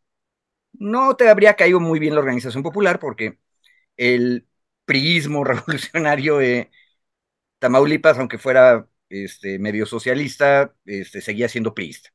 Pero estaba lleno de organización de la gente. En otras palabras, no hay un espacio vacío en el cual el crimen organizado pueda hacer lo que quiera cuando quiera. ¿Sí? Entonces tú comparas un Tamaulipas en el que desapareció esa organización popular de los años 1940 y quedaron espacios vacíos y entonces es el caos. Bueno, lo que estamos viendo en Chiapas es algo que no estaba pasando hace 25 o 30 años. Hace 25, 30 años el espacio social, todas las poblaciones que describí hace rato estaban llenas de organización y a veces hasta de dos organizaciones. Yo recuerdo las largas pláticas que teníamos con compañeros este, de Poló, el municipio autónomo zapatista, en Chenaló, y con compañeros de las abejas. Y eran dos organizaciones de base que estaban bien organizadas, compartían el territorio y se respetaban, eran distintos. Siempre nos decían, son dos piernas completamente distintas del movimiento popular. Las abejas optaron por la no violencia, los zapatistas optaron por levantarse en armas, pero eran dos organizaciones que ocupaban el espacio. Eh, que la diócesis de San Cristóbal ahorita nos esté diciendo, lo que nos ha dicho, a mí me indica que por más que el esqueleto de la diócesis de San Cristóbal sigue siendo el mismo que tú y yo conocimos hace 30 años, Ernesto, nadie dentro de la organización diocesana, pueblo creyente, las abejas eran un poco una este, evolución de eso en la zona altos, nadie tiene control de territorio. Pero también me está diciendo otra cosa, eh, que la otra organización popular, el EZLN, tampoco ya está ahí. Y eso es una cosa tremebunda, porque entonces significa que el espacio está completamente vacío. Ojo, algunas de las cosas que están ocurriendo están ocurriendo en lugares donde ni siquiera hubo EZLN. Lo dije ayer respecto de la Concordia y el Valle del Grijalba, un poco menos para Motocines, la frontera con Malapa, pero ahorita que regresé rápido a ver la nota de los encuestadores secuestrados y asesinados, eso ocurrió en Juárez. Eh, para quienes no conocen Chiapas, vean un mapa de Chiapas y Chiapas tiene dos cuernitos arriba. El cuernito de la izquierda es donde ocurrió este secuestro y asesinato. Esa zona es una zona que originalmente era Soque y que es la zona donde hubo eh, industrialización petrolera de Pemex en esa zona de Chiapas. Pero ahí tampoco hubo nunca EZ. Tampoco hubo nunca diócesis de San Cristóbal, porque la diócesis de Tuxtla se separó de la de Chiapas, en San Cristóbal, desde 1960, si mal no me acuerdo. Este, sí, de hecho, don Samuel Ruiz fue el último obispo de Chiapas y fue el primer obispo de San Cristóbal de las Casas. Entonces, no había organización popular ninguna. E, es más, ahorita que lo voy pensando, eh, viene siendo más o menos un milagro que este caos social que estamos viendo criminal apenas está empezando a pasar en esa zona de Chiapas porque ahí no había nada. Este, y no, si nos vamos a los periódicos vas a encontrar que en, esa zona norte de Chiapas, la Selva Negra, la región Soque, etcétera, siempre hubo una violencia mucho más caótica, mucho más impredecible que en otros lugares. Entonces, mi comentario es eh, siguiendo lo último que dije, o sea, si estamos azorados y preocupados, azorémonos más y preocupémonos más, porque lo que nos está diciendo la diócesis, que era la cabeza organizacional de una red que ocupaba territorio, es que su red ya no controla nada del territorio. Y ojo, démonos cuenta del tamaño de lo que acaba de decir Ernesto. Ernesto dice una alianza con el gobierno. Acabo de releer un pedacito de Una tierra para sembrar sueños de Jan de Vos, que cuenta la historia de la organización popular desde abajo, en las cañadas de la Candonia. Y en 1979, cuando el territorio estaba maravillosamente ocupado por organización popular, hubo un enfrentamiento, masacre, linchamiento, como ustedes quieran llamarlo, en donde unos rancheros explotadores fueron este, anulados por la organización popular. Y la intervención de la diócesis fue muy interesante y está bien documentada en, varios lados, Jan de Vos lo recupera, fue decirle al gobierno, no entres. No entres. ¿Por qué? Porque la entrada del gobierno, que en aquella época era un gobierno priista completamente vendido a los opresores, este, hubiera significado continuar la violencia. Eh, en una comunidad chiquitita, Nueva Providencia, los opresores habían dado el último paso colmaron la paciencia de la gente, la gente se organizó, los anuló. Este, hubo un enfrentamiento, nueve guardias blancas este, murieron, otra, el explotador y su y alguien más, no, una de las guardias blancas escapó en un avión. La familia del opresor este, fue capturada por la organización popular, no hubo violencia contra ellos, pero hubo muertes en Nueva Providencia. Y la diócesis de San Cristóbal lo que hizo fue que no entre, el Estado. ¿Por qué? Porque ya había otro Estado, que es el pueblo organizado y armado desde abajo, que podía garantizar la seguridad, pese a que hubiera habido ese brote de violencia. Eso pasó en 1979. Hay organización popular. Todavía falta, ahí en el proceso de esa región de la Candonia, todavía falta que lleguen las Fuerzas de Liberación Nacional y que aparezca otra organización, otra, que compite contra la violencia, pero ocupan el mismo territorio y controlan territorio. Eso no es Tamaulipas hoy en día. que tú puedas comparar Tamaulipas con Chiapas hoy en día significa que igual que en Tamaulipas desapareció la organización campesina, en Chiapas ha desaparecido la organización campesina. Y eso es la peor noticia que puedas imaginarte. Y eso no se va a resolver con 800 hombres en frontera con Malapa, más 90 más, que no llegan a 900, son 890. No aguanta. O sea, podrás controlar, controlar las cabeceras. Y pregunta, dice Ernesto, busquemos una alianza. ¿De qué me sirve un aliado que lo único que puede hacer es controlar las cabeceras? Vuelvo a recordar que nadie nos ha dicho qué está pasando con las mesas de seguridad regionalizadas, territorializadas en Chiapas.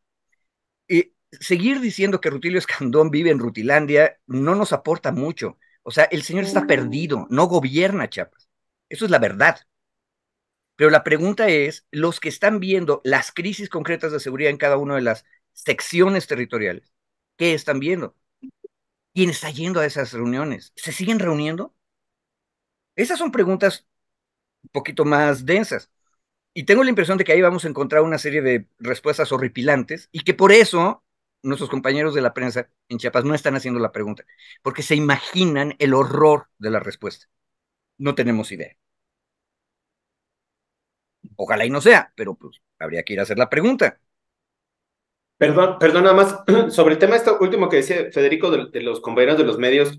Me parece que el tuit de Isaín Mandujano es, em, yo no diría preocupante tampoco, sino lamentable más bien. Me, lamento que, que él mismo considere que no tiene condiciones para poder estar haciendo sus opiniones, sus puntos de vista a medios nacionales o a importantes medios como el cual, el cual estamos hoy aquí, este, eh, porque eh, asumo yo, sin que lo diga, por la inferencia que se hace y al mecanismo de protección y a todo esto, que está en una condición quizá no de amenaza, pero sí en una condición de riesgo. Digo, y eso es inferencia mía, él no lo, no lo señala.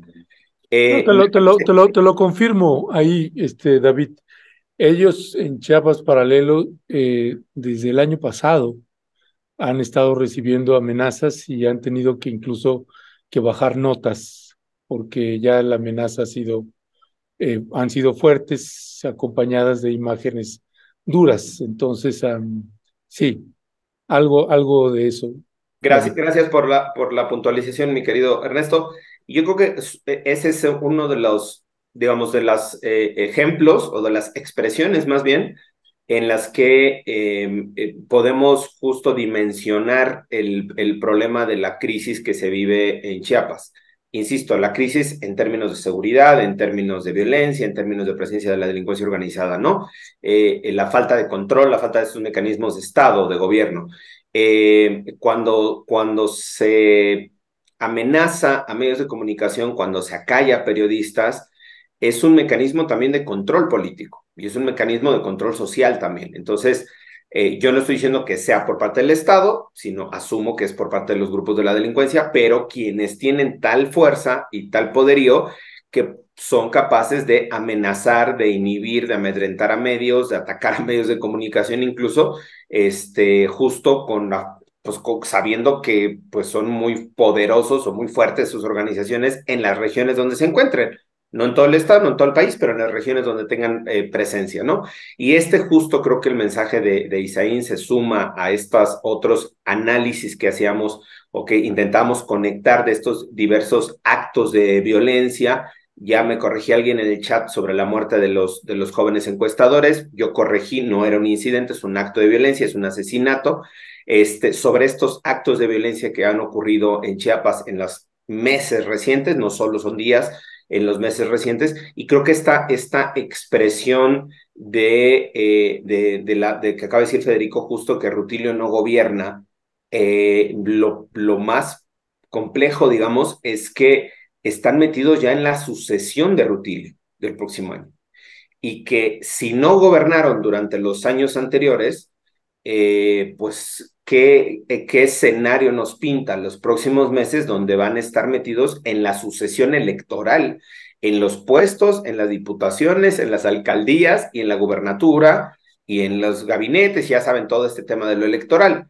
Si los otros años que no tenían la agenda electoral, Rutilio dejó de gobernar o desgobernó Chiapas, pues me parece mucho más preocupante lo que va a pasar en los próximos ocho o nueve meses de aquí a las elecciones. Este puede, yo no estoy vaticinando nada lamentable o más trágico para Chiapas de lo que ya está ocurriendo, pero sí puede haber este, cosas que no hemos visto quizá en Chiapas o que no habíamos visto en Chiapas y que ahí, como dice Ernesto, lo habíamos visto en Tamaulipas o, o en Coahuila o en Sinaloa, en algunos otros de esos lugares con extrema violencia de la delincuencia organizada que no habíamos visto en Chiapas y que, insisto, no es augurio ni nada, ojalá no suceda, pero que podría estarse presentando si sigue esta condición de desgobierno y si se suman ahora el gobierno estatal, pues a la lógica electoral de a ver quién lo va a suceder y quién va a ser y cómo se van a definir las candidaturas y los puestos, pues porque no solo les implica tiempo, sino recursos también para el tema de, pues el tema electoral que ya está también en ciernes, ¿no?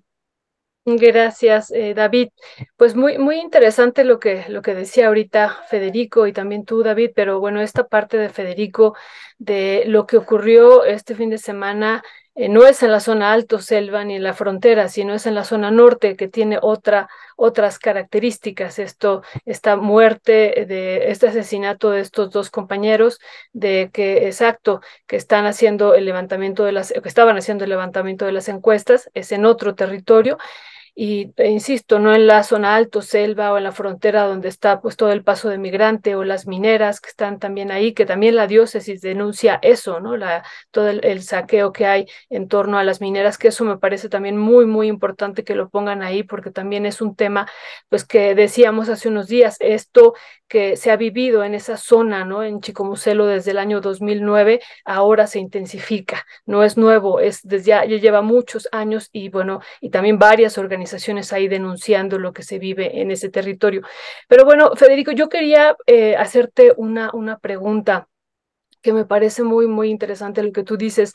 Esta parte, ¿tú consideras que y por qué entonces estaría pasando eso? Hay una desorganización popular, ¿no? O sea, hubo en los años 70, eh, años 80, un proceso organizativo, en los 90, un proceso organizativo muy fuerte de la tierra, de la lucha por la tierra, pasamos a lo del territorio y ahora, pues eh, en este contexto que incluso dice la diócesis de un Chiapas desgarrado por el crimen organizado y entonces se pasó, insisto, de la lucha por la tierra al territorio a la, defensa del territorio, pero contra, ya ahora en contra del narco, no de las industrias extractivas, ¿no? Sino es el narco y a lo mejor tejido ahí con las industrias extractivas.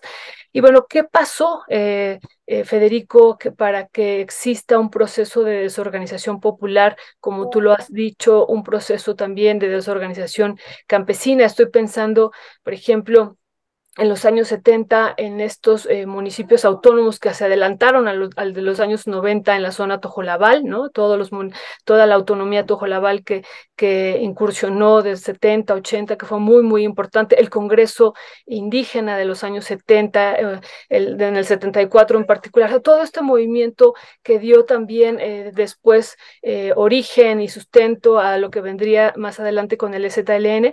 Y bueno, esto que tú dices me llama mucho la atención qué es lo que permitió que se penetrara Chiapas así por el crimen organizado y cómo lo conectamos y qué lo explica este proceso de desorganización popular que tú estás eh, diciendo. Y por supuesto que esta pregunta tiene el sentido de, entonces, ¿qué hacemos y hacia dónde tendríamos que ir, Federico? Wow. Esa es una pregunta del el examen doctoral que jamás he presentado. No, no, no, pero, pero, es, muy pero te agradezco. Está, está perfecto porque me acabas de permitir. Hasta se congeló, mira. Para resumir, a ver, ¿te fijaste, Violeta, cómo dijiste? 1970, 80, 90, 10. Bien. Son prácticamente medio siglo de organización popular desde abajo. Desde 1970 hasta todavía la década de los 2010 el gran experimento que todo mundo admiramos de la autonomía zapatista no es nada más de los zapatistas, es un proceso muy largo. Pero los espacios populares, eh, las sierras de la Candonia, los Altos, están llenos de organización popular durante medio siglo. Eso es impresionante. O sea, el movimiento campesino de Tamaulipas duró 20 años, 25, la mitad. Este, entonces, imaginemos el esfuerzo que significa eso para las comunidades. Eh, los seres humanos tienen derecho a cansarse. Uno. Entonces, esa sería una muy obvia razón.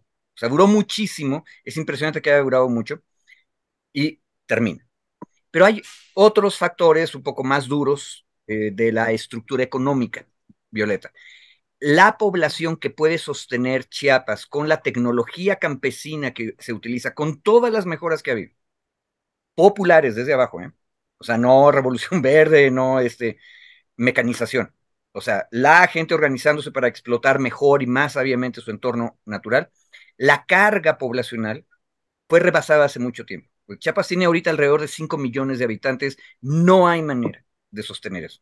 Y por eso Chiapas es uno de los estados que más migrantes lanza hacia Estados Unidos hoy en día. Es un estado que entró tarde a la migración a Estados Unidos, pero entró con mucho esfuerzo. ¿Por qué? Porque tenía mucha población extra. Ojo, no habían tenido que ir a Estados Unidos porque antes migraban a Cancún. Ojo, la península de Yucatán y el proyecto de Tren Maya tiene un sentido histórico grande porque hacia allá iba la migración chapaneca de la población excedente. Entonces hay una población excedente muy grande. Ahora, esa migración ha tenido éxito tanto hacia Cancún como hacia la Ciudad de México como hacia Estados Unidos. Y eso significa que hay más dinero en Chiapas, porque hay remesas. Súmale que tienes la entrada de los migrantes que vienen primero de Centroamérica, pero ahora de toda Sudamérica y a veces hasta de África por la vía de Darién. Y esos migrantes no llegan con una mano por delante y otra por detrás. En el mundo globalizado donde hay transferencias electrónicas, reciben dinero. Entonces tú tienes mucho dinero de las remesas de los chapanecos fuera, que ya migraron, y mucho dinero de las familias de los migrantes internacionales que están mandando ahí. Entonces hay muchísimo dinero. Y eso es la business opportunity.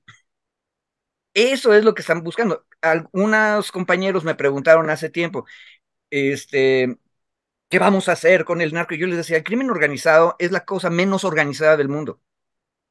Este, porque es un empresariado completamente disperso, muy violento, chiquitito, que suma, o sea, lo vemos grandote y horrible, porque es un enjambre. Pero ojalá y estuvieran bien organizados, porque entonces podrías, voy a decir, el pecado horrible, hasta parlamentar con ellos una paz general pero no puedes parlamentar con ellos porque no hay ellos, ¿no? O sea, no hay una organización grande. Se están peleando el cártel X contra el cártel, Y. Yo siempre he tenido mis dudas de qué cárteles son, porque tenemos que creerles a los que están ahí en territorio diciendo yo soy fulano de tal. Y capaz de que ni son, nada más usan el nombre, pero no sabemos. Ahora, lo que hay es mucho dinero, Violeta. Y entonces hay una oportunidad de negocio. Lo que podría haber evitado eso, y yo creo que lo evitó, porque, ojo, las broncas de crimen organizado, o digo yo, desorganizado, las tenemos en otras partes de la República muchísimo antes. Desde antes de 2000, en el, la primera década de este siglo y en el 2010 a 2020.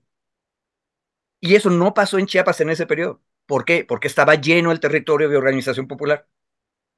Es más, en resumen, había dos ejércitos, o sea, el ejército mexicano y el ejército zapatista viéndose las caras, muy enojados el uno con el otro, pero eso tenía la virtud de que nadie más podía meterse, ¿verdad?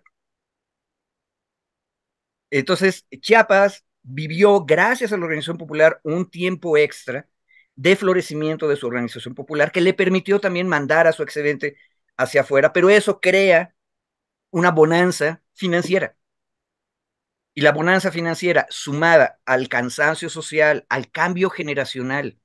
Piensen ustedes, los muchachos que eran milicianos e insurgentes en 1994, ahorita probablemente son ya abuelos. Entonces hay dos generaciones más.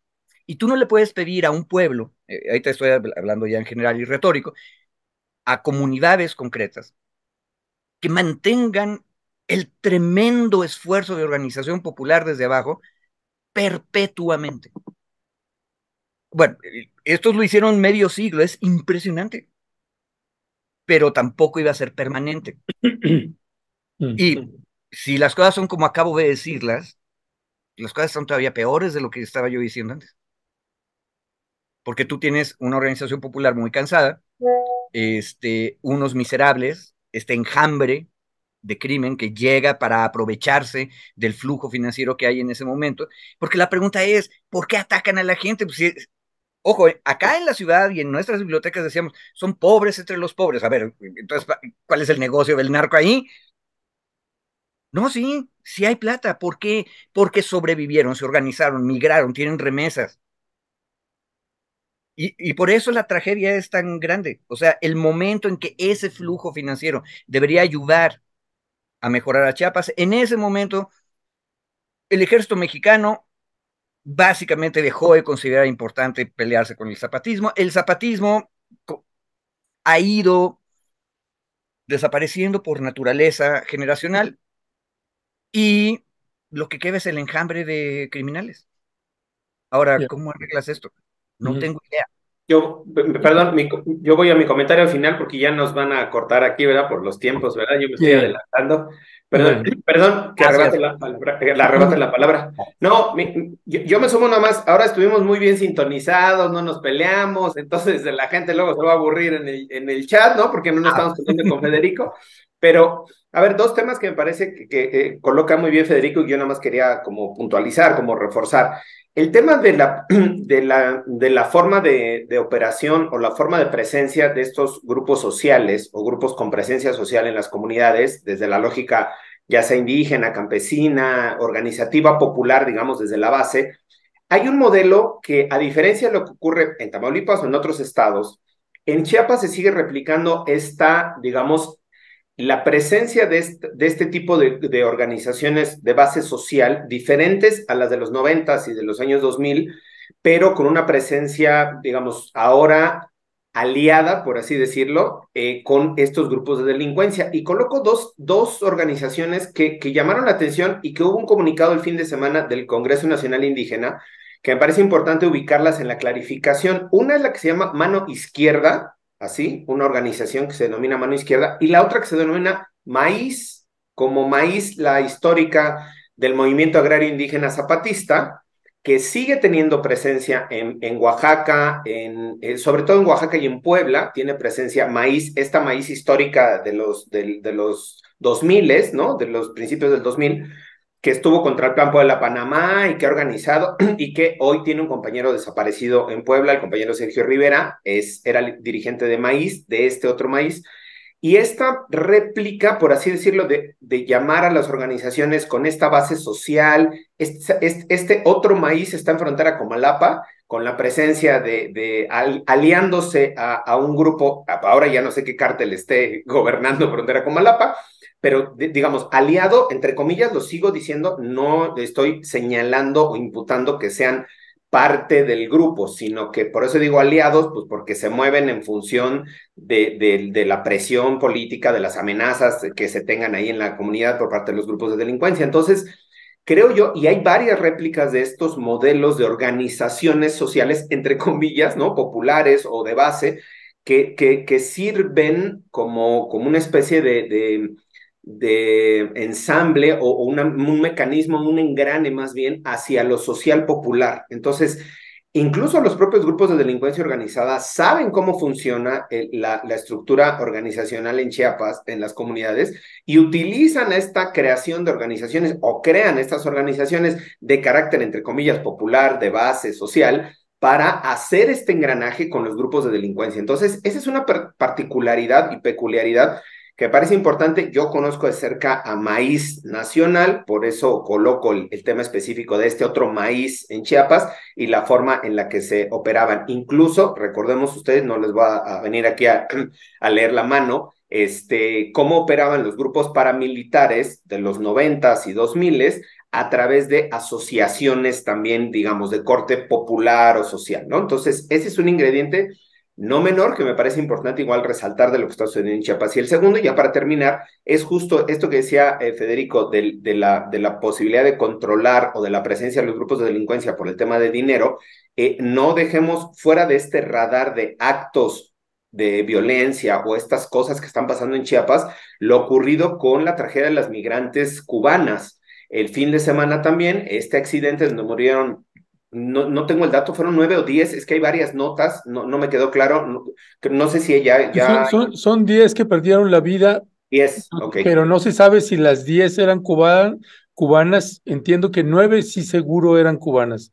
Ah, ok, bueno, de las nueve, nueve eh, eh, compañeras cubanas que perdieron la vida y, y, la otra mujer que no sabemos todavía si era cubana o no, la nacionalidad, como parte en un camión de redilas, como parte de un traslado de eh, trata de personas o de eh, polleros o de no sabemos qué, pero desde luego que era, bueno, desde la presunción de la información que se tiene, pues era ah, ilegal, ¿no? La acción de trasladarlas de esa forma, yo no digo la presencia de ellas, la presencia de ellas puede ser regular o irregular, habría que ver las condiciones que se tienen en, en, en migración, pero el traslado y la forma de trasladarlas a este grupo de, de personas migrantes, desde luego que era o se presume altamente una acción ilegal, ya sea de trata, insisto, o de tráfico de personas, o de polleros, o no sé. Pero este es otro ingrediente más en donde se suma a esta larga cadena de actos que han estado ocurriendo en Chiapas, donde hay la presencia, o más bien la evidencia de la eh, falta de mecanismos de control por parte del Estado, eh, digamos, siguiéndolo en el Estado en términos generales, ¿no? Creo que ese otro, es otro que ocurrió el fin de semana, es algo que también no es extraño el, el, tráfico de personas, no es extraño la trata de personas en Chiapas, siendo un estado fronterizo con Guatemala, ¿no?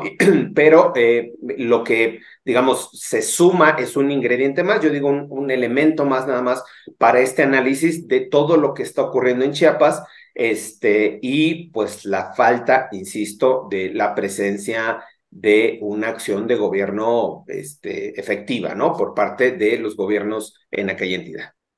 Ya, pues gracias David y gracias eh, Federico. Cierro yo también con algunas eh, puntualizaciones de lo que estaban señalando. Eh, una, yo lo que creo es que Chiapas es evidente una terrible carencia de una estrategia de seguridad nacional que no fue preventiva, que no hubo y si y lo que hayan intentado hacer no fue preventiva. Eh, dos, que la ausencia eh, de una articulación y de una colaboración del gobernador Rutilio Escandón Cadenas y que eh, construyeron este Rutilandia del que dice Federico que no sirve de nada hablar. Bueno, este, este Rutilandia que se construyó, pues es verdaderamente uno de los elementos importantes en, la descomposición del tejido social en el estado de Chiapas. Eh, tres, que eh, yo no comparto, y mucho menos después de los últimos viajes, que el zapatismo esté desapareciendo. No, hay una estrategia distinta, me parece, y una forma de estar trabajando y operando distinta en un contexto de criminalidad como el que hay ahora. Y no me sorprenderá que en algún momento, una vez más, aparezcan los compañeros y las compañeras zapatistas haciéndole ver a quien sea que dicen que ya no están, pues que sí están, y que ahora hay medidas distintas las que se tienen que estar tomando por lo que está sucediendo en el estado de Chiapas en lo que toca a organizaciones sociales, tampoco creo que hayan desaparecido. Eh, ahí están. El problema y la, y la lectura que creo que hay que tener es qué ha pasado con esas organizaciones sociales y civiles frente a los cárteles y al tráfico de drogas y la venta de drogas dentro de las comunidades y de los territorios.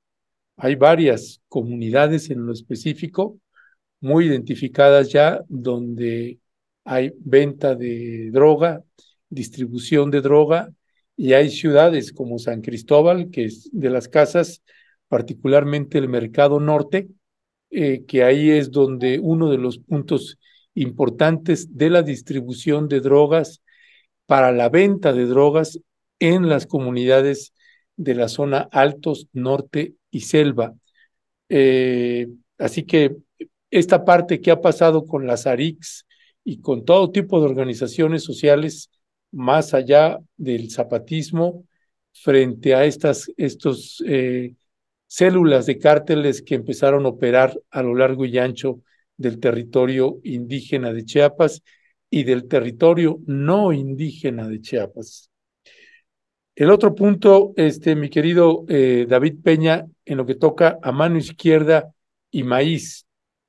Este, yo no conozco, o digo, sé de ellos, pero no, no he tratado con ellos al nivel nacional, como tú sí lo, lo has hecho, pero sí, este, sí entendí y ya y tengo la información clara eh, de que en el estado de Chiapas, particularmente en Chico Muselo y frontera Comalapa, maíz es mano izquierda, es la misma. Mano izquierda es maíz y es actualmente la célula del cártel Jalisco Nueva Generación, que es la que se está confrontando con el cártel de Sinaloa. Ese es la, en términos eh, concretos lo que está pasando en estos momentos ahí. Eh, hay otros, otras células que están ingresando por parte de Guatemala, eh, como un grupo importante de los caibiles, que pues está haciendo ahí una revoltura tremenda porque se están incorporando con el cártel Jalisco Nueva Generación. Así que a la hora de poder hacer una lectura de quién se está subiendo arriba de quién o cómo se están mezclando, pues va a ser complicado, como sucede ahora en, en Tamaulipas, pues, ¿no? Entonces, creo que es un momento importante. Yo nada más cerraría diciendo cuando hacía esta parte de alianza que, se, que, decía tanto al nivel federal del gobierno con las organizaciones sociales y civiles, que sé que suena así a una locura total, particularmente porque no es posible que operen los cárteles sin la complicidad del Estado, de, de autoridades estatales y federales. Simple y llanamente no es posible que funcionen y operen sin complicidad de algunos actores de estas eh, de autoridades estatales, municipales, estatales y federales.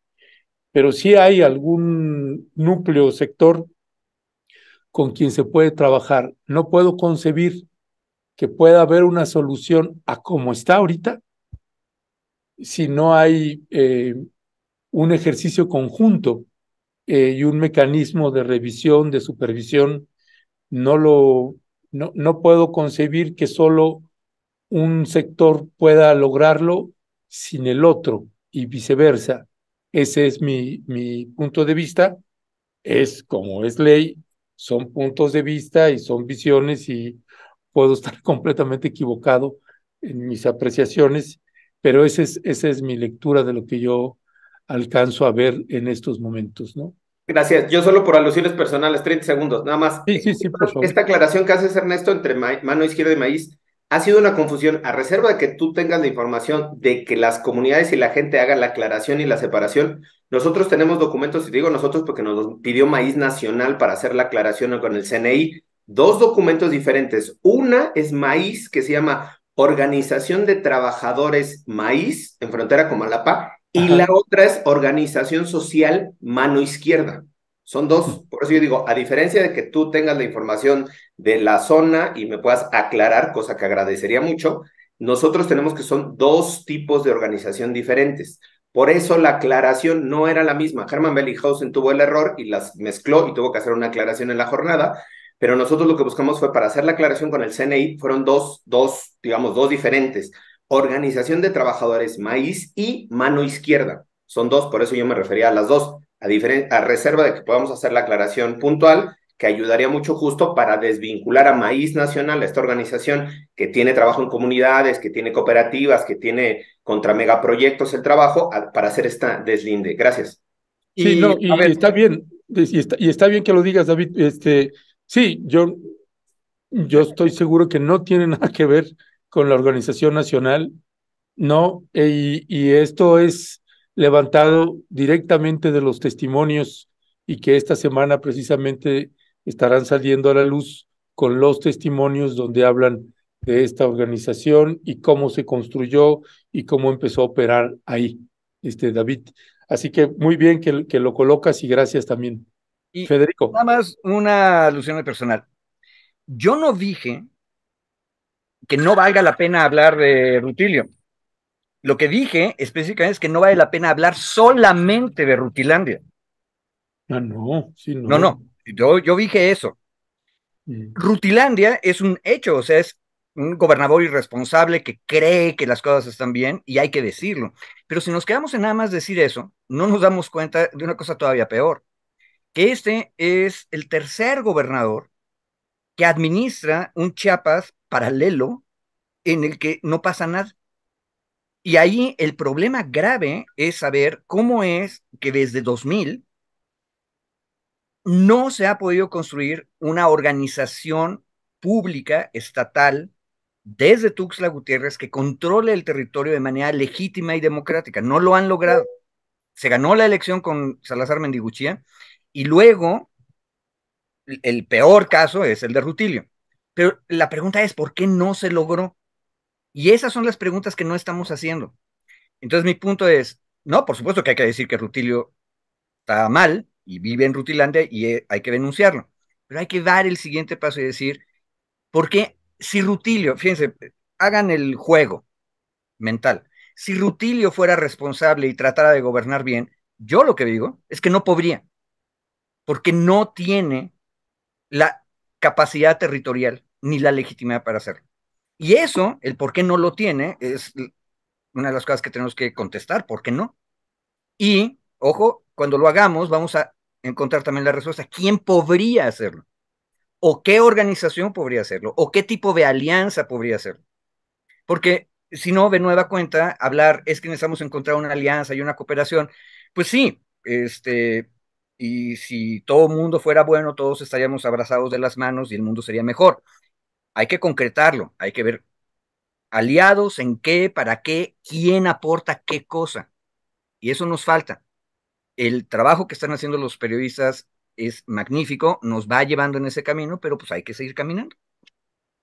Sí, oye, yo también quería comentar algo sobre esta parte que en verdad que me dejó mucho, me va a dejar pensando mucho Federico en esta parte de finalmente del proceso organizativo que no podemos negar que evoluciona, ¿no? Eso es eh, clarísimo, no es lo mismo, estaba pensando ahorita que volvías tú a hablar, Federico, pues eh, esta lucha por la tierra, insistimos que inició en los años 40, 50, 60, que estuvo muy fuerte, ¿no? A lo que estamos viviendo o a lo que se vivió en los 70, 80, 90, a lo que estamos viviendo actualmente. Las organizaciones se van transformando de una manera eh, pues intensa y sobre todo frente ahora a la presencia del crimen organizado. Pero yo sigo con esta duda, ¿no? ¿Qué fue? ¿Qué fue? Porque vemos en otros territorios a nivel nacional donde hay un proceso organizativo fuerte. Por ejemplo, estoy pensando en la Sierra Norte de Puebla, eh, donde no entra el crimen organizado y acá, ¿qué ocurrió? Que hubo un momento, estoy pensando, por ejemplo, los 60 años de lucha agraria que vivieron los tojolabales, que nadie los, o sea, que nadie los eh, penetró, estuvieron eh, muy, muy fuertes. Y después, ¿qué ocurrió? Que ahora estamos viviendo esta situación pues en varias regiones del estado de Chiapas. A mí me sigue quedando la duda, ¿no? Sé que las organizaciones evolucionan, sé que hay crisis también en las organizaciones, sé que este pues eh, van eh, modificándose a las realidades, pero hoy esta realidad es una realidad eh, ya ahora, como dice la diócesis, pues desgarrada. Chiapas siempre ha estado desgarrado, siempre ha estado desgarrado, ¿no? Este, pero ahora desgarrada por la presencia del crimen organizado. Así incluso lo, lo enuncian ellos, ¿no? Y entonces, pues bueno, tendremos que seguir analizando esto que ocurre y bueno, pues ya esperamos en las siguientes partes del trabajo que nos va a presentar Ernesto Ledesma. Compañeros, un, un abrazo y gracias. Hay materia para seminario. Hay materia, Hay materia. Hay materia. Gracias, muchas gracias, Federico. Muchas gracias, David. Como siempre, un fuerte abrazo. Gracias, abrazo, Violeta, Ernesto. Abrazo, abrazo David, Federico. Pues Violeta, como siempre, ya sé que estás así. Y mire, si ustedes eh, hiciéramos un cartón o una caricatura, aparecería un pie de Violeta así estirado a punto de arrancar hacia, hacia sus otros deberes, Violeta. Sí, Ernesto, pues ya nos tenemos que ir eh, volando, ya te he dicho, ya tengo aquí mi escoba hacia la universidad. Y bueno, nada más entonces enviarle un saludo, ya veo a Diana por allá, un saludo, Ernesto, y esto que van a comentar, que, que se, que se teje con lo que pasó, pues esta demanda colectiva que se ha presentado pues ya hace varios años, desde el 2011, y como ahora el fin de semana también un juez falla a favor de la siembra del maíz transgénica, ¿no? El día que se celebraba pues el Día del Maíz, ese día falla a favor y se conecta muy bien con lo que van a ahorita hablar con Diana Manso. Y bueno, pues nada más decirle a la audiencia que estamos pues eh, también indignados por esa decisión y por ese fallo de este juez, ¿no? Y frente a esta demanda de, eh, colectiva que se tiene ya desde hace muchos años, Ernesto. Con eso me despido y pues agradeciendo mucho y nos encontramos aquí el día de mañana, 2 de octubre, no se olvida Ernesto y nos estamos viendo el día de mañana. Un abrazo. Sí. No se iba a aguantar de comentar lo del maíz transgénico. No, no, no, pues cómo no, es, es, es brutal lo que pasó, Ernesto, brutal. Sí, sí, sí, Bueno, ya lo estaremos platicando y un fuerte abrazo a la querida audiencia. Hasta luego. Gracias, gracias, suerte. Eh, Violeta, saludos ahí a los compañeras y compañeras. Ya se encuentra, ya se encuentra con nosotros Diana Manso, otra vez ahí al pie del cañón sube y baja de arriba abajo y por lo que se ve también con calorcito por allá. Este, Diana Manso, muy buenos días, un gustazo que nos acompañes. ¿Qué tal, Ernesto? Pues para mí también es un gusto estar con ustedes y sí, bastante calor, fíjate, estamos sintiendo 37, 38 grados aquí en el Istmo y bueno, andamos este, en el tema migratorio, en esa crisis migratoria que hay donde de veras que es eh, fuerte lo que está pasando, ¿no? Lo que cada vez eh, se nos van contando nuevas historias, nos están sacando más datos.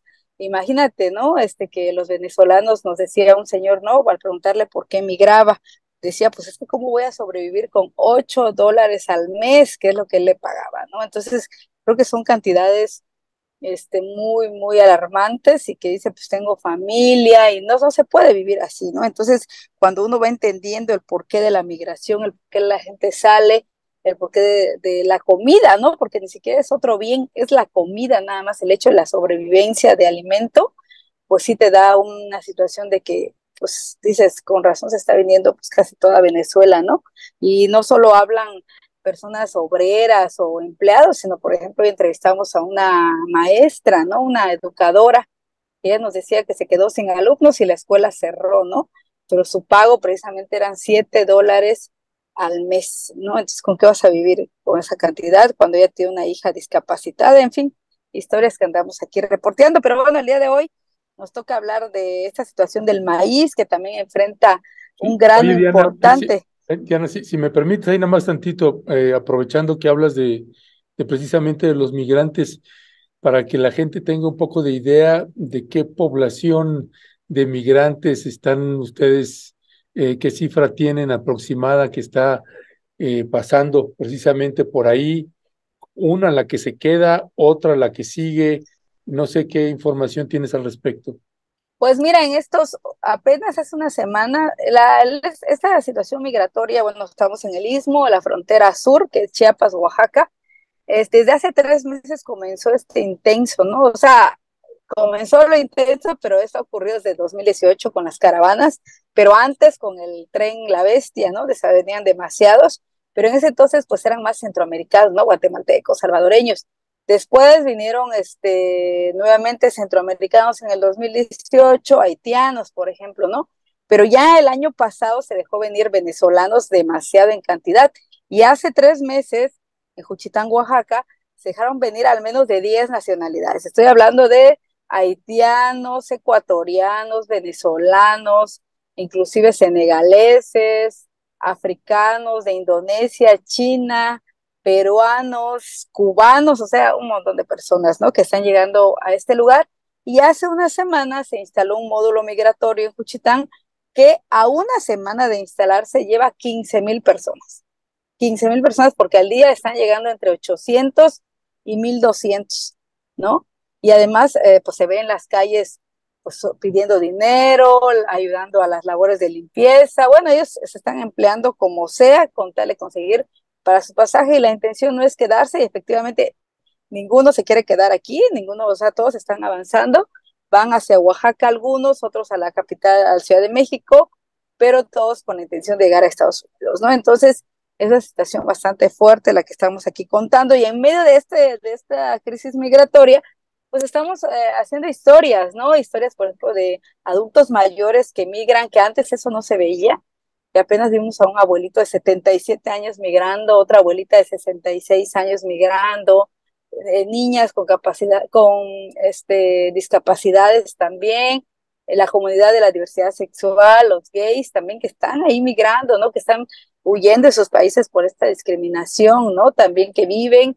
Y bueno, pues, y además de mujeres embarazadas también, apenas entrevistamos a una, y un sinfín de, de historias, ¿no? Pero te digo, la mayoría es desde el tema, este, venezolanos que han sido la mayoría que han migrado y en cantidades, pero que te puedo decir, bastante fuertes. Ya, gracias. Y ahora sí, Diana, eh, entrando al sin maíz, no hay país, pero sin agua tampoco, Diana. Sí, Ernesto, pues contarte esta historia que está también viviendo la zona del Istmo de Tehuantepec, especialmente la zona de Juchitán, la zona centro del Istmo, donde eh, platicamos con uno de los tantos productores que hay, de tantos campesinos. Él es José Cruz Martínez, de 71 años de edad, él, pues este año no tuvo, no tuvo cosecha, él sembró pues alrededor de eh, tres hectáreas, eh, perdón, una hectárea y media, y nos señala de que pues caminamos con él, visitamos esta hectárea y media y de verdad que vimos los cultivos, no creció el maíz, o sea, se secó prácticamente, y esto es por la falta de agua, esta crisis climática que nos ha tocado, no llovió, o sea, nosotros aquí en el Istmo, en septiembre, es cuando llueve demasiado, inclusive hay inundaciones. O sea, si nosotros vamos a los recuentos históricos, lo que las inundaciones que ha habido en el istmo han sido en el mes de septiembre, ¿no? Y en esta ocasión, pues no hubo este maíz que es endémico en la zona, que es el zapalote chico, y es uno de los, eh, pues, maíces con el cual preparamos el totopo, la, nuestros platillos tradicionales, ¿no? La gastronomía ismeña se prepara con este maíz, y que en este año, pues, simplemente no dio, y él invirtió alrededor de 12 mil pesos y eh, de acuerdo con el Servicio de Información Agroalimentaria y Pesquera, en el istmo de Tehuantepec se sembraron 76.347.90 hectáreas y hasta el 31 de agosto solo habían dado cultivo 21.000 hectáreas. O sea que eso significa una pérdida del 60% de los cultivos de maíz en el istmo de Tehuantepec. Y eso para nosotros es una crisis alimentaria derivada de esta crisis climática.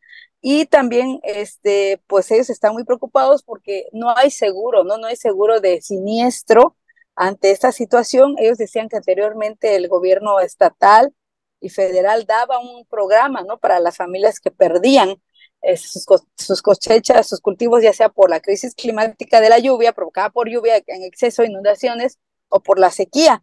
Pero en este año, pues desde que entró Obrador, no se dio, y no se dio porque se detectaron que la mayoría de los beneficiados no eran campesinos, o sea, que había corrupción dentro de este programa.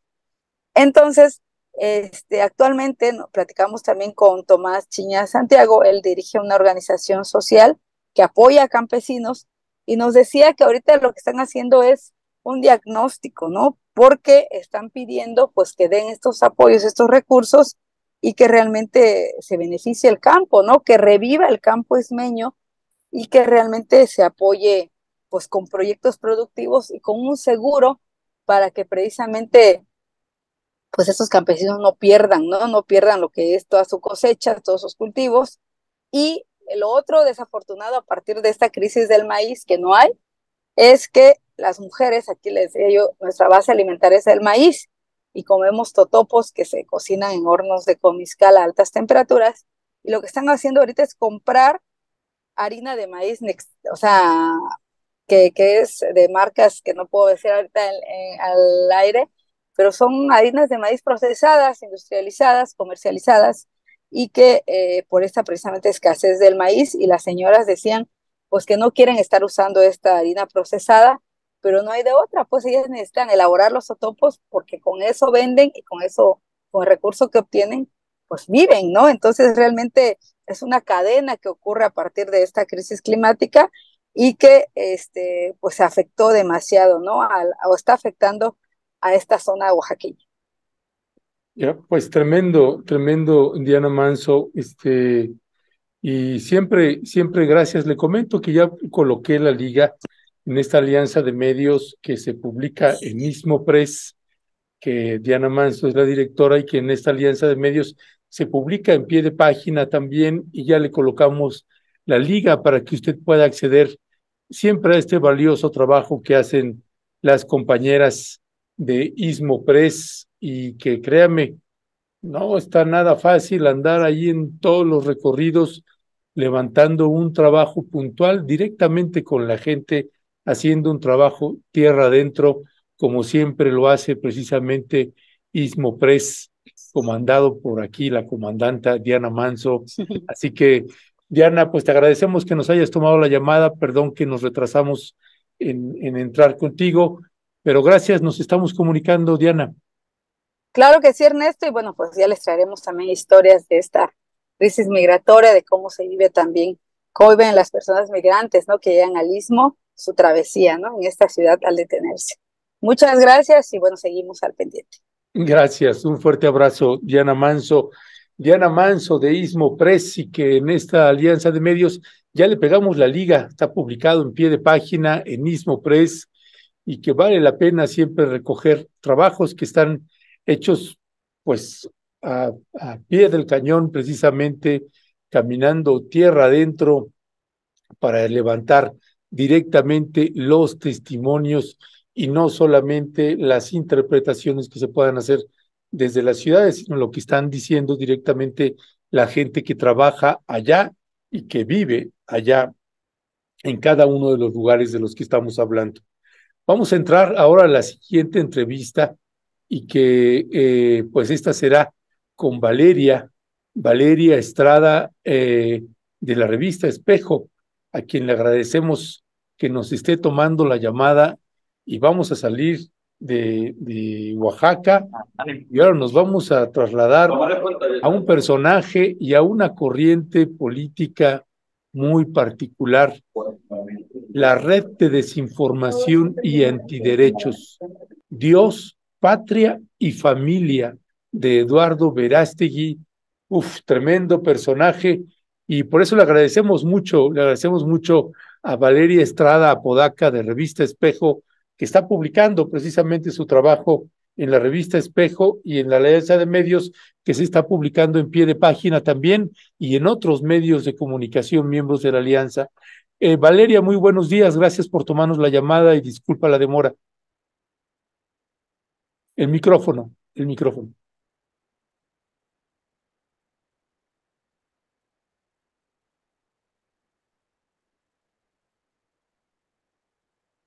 ¿Ya?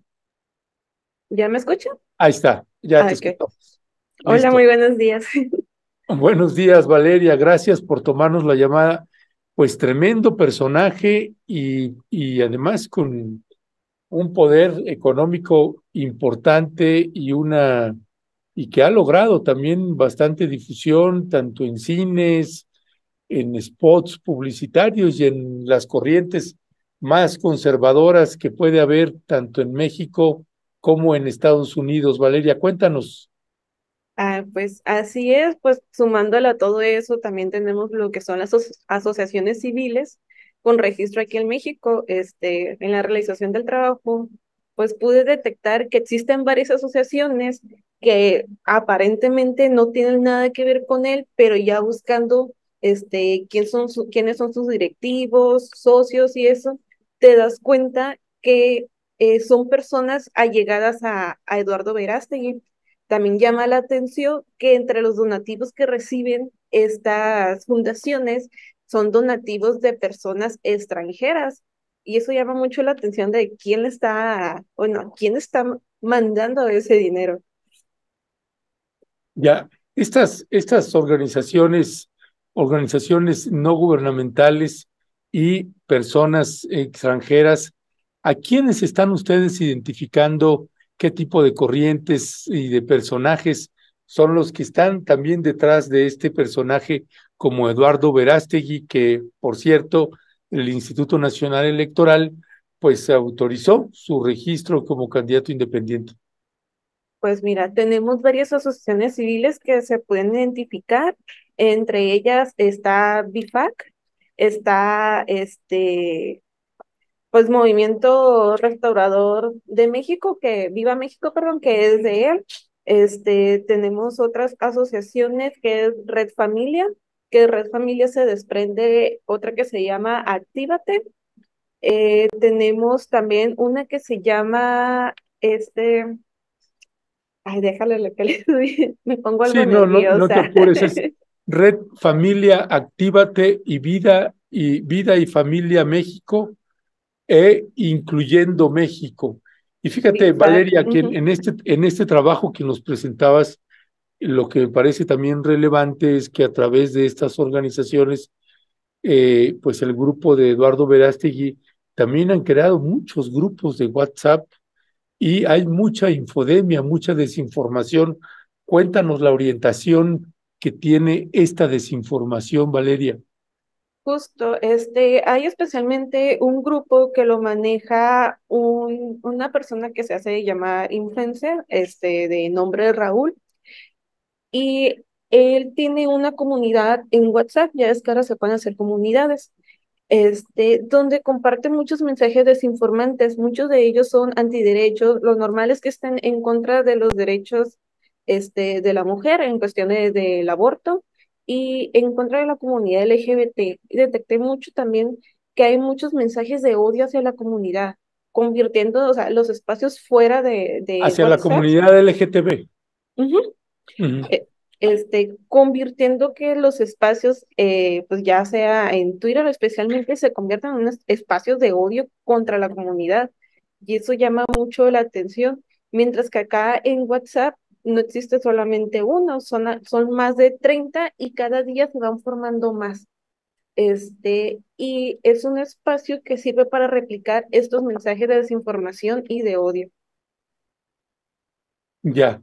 Gracias, gracias, Valeria. Pues tremenda la información. Le estamos pegando también la liga, eh, porque bueno, estas campañas es a través de redes sociales, pero también de muchos youtuberos eh, que también pues mueven bastantes redes y piden donativos, Valeria. Sí, de hecho, eh, regresando otra vez a esta red que, que hace este influencer de nombre Raúl, o sea, aparte de, de los mensajes desinformantes, te lleva a una liga de YouTube donde pues, salen sus videos, ¿no? Explicando cualquier tema, este, pero también ahí aprovecha para pedir dinero como un tipo de apoyo para seguir replicando estos mensajes, este, y de hecho también tiene hasta un libro que es, lo vende por medio de Amazon. Entonces, sí llama mucho la atención cómo se están moviendo por los diferentes canales, este, una para promover la campaña de, Eduardo Verástegui y pues la otra para pues seguir expandiendo estos mensajes desinformantes, que no solamente se quedan con él, pues como te comento, este, pasan a las otras asociaciones civiles que pues parece ser que no tienen nada que ver, pero sí tienen algo que ver con, con Verástegui. Ya, pues Valeria Estrada Apodaca, pues te agradecemos muchísimo que nos hayas tomado la llamada. Le comento también que le hemos compartido la liga, está publicado en Revista Espejo y en pie de página y en varios medios de comunicación de la red de la Alianza de Medios. Así que usted puede acceder, ya le pegamos la liga para que pueda leer directamente a detalle, porque ahí hace muchos, eh, eh, detalla muchos pormenores de cómo se están organizando pues este tipo de organizaciones sociales y civiles, particularmente civiles, que por cierto manejan un recurso económico importante. Pues gracias, gracias Valeria, te mandamos un fuerte y fraterno abrazo y gracias por tomarnos la llamada. No, gracias a ti. Pues Hasta un abrazo pronto. también para ti. Gracias. Gracias, gracias. Pues bueno, eh, tenemos otra entrevista, pero no sé si por el retraso que teníamos ya no, ya no alcanza a entrar. Alejandro, este, Cristian, ¿o sí? Ya no me confirmó. Ok, ya no, ya no confirmó. Bueno, pues sí, es que nos retrasamos, así que una disculpa también a Alejandro. Ojalá mañana podamos retomar este trabajo periodístico de él. Así que, bueno, pues con esto son las 11 de la mañana con 53 minutos. Recuerde que hoy a las 8 de la noche tiene usted una cita con eh, Héctor Javier Sánchez en su mirada crítica en este noticiario nocturno, un eh, colega muy agudo, Héctor, Héctor, el doctor Héctor Javier Sánchez, un brillante analista político que además un investigador muy, muy connotado y que les lo invitamos a que nos acompañe en Mirada Crítica hoy en el noticiario nocturno, Mirada Crítica hoy a las ocho de la noche acá por Rompeviento TV. Así que con eso nos despedimos, nos vemos el día de mañana en una emisión más de Momentum a nombre de Violeta Núñez y de un servidor y de todos quienes conformamos y hacen posible este medio de comunicación. Gracias todas, gracias siempre.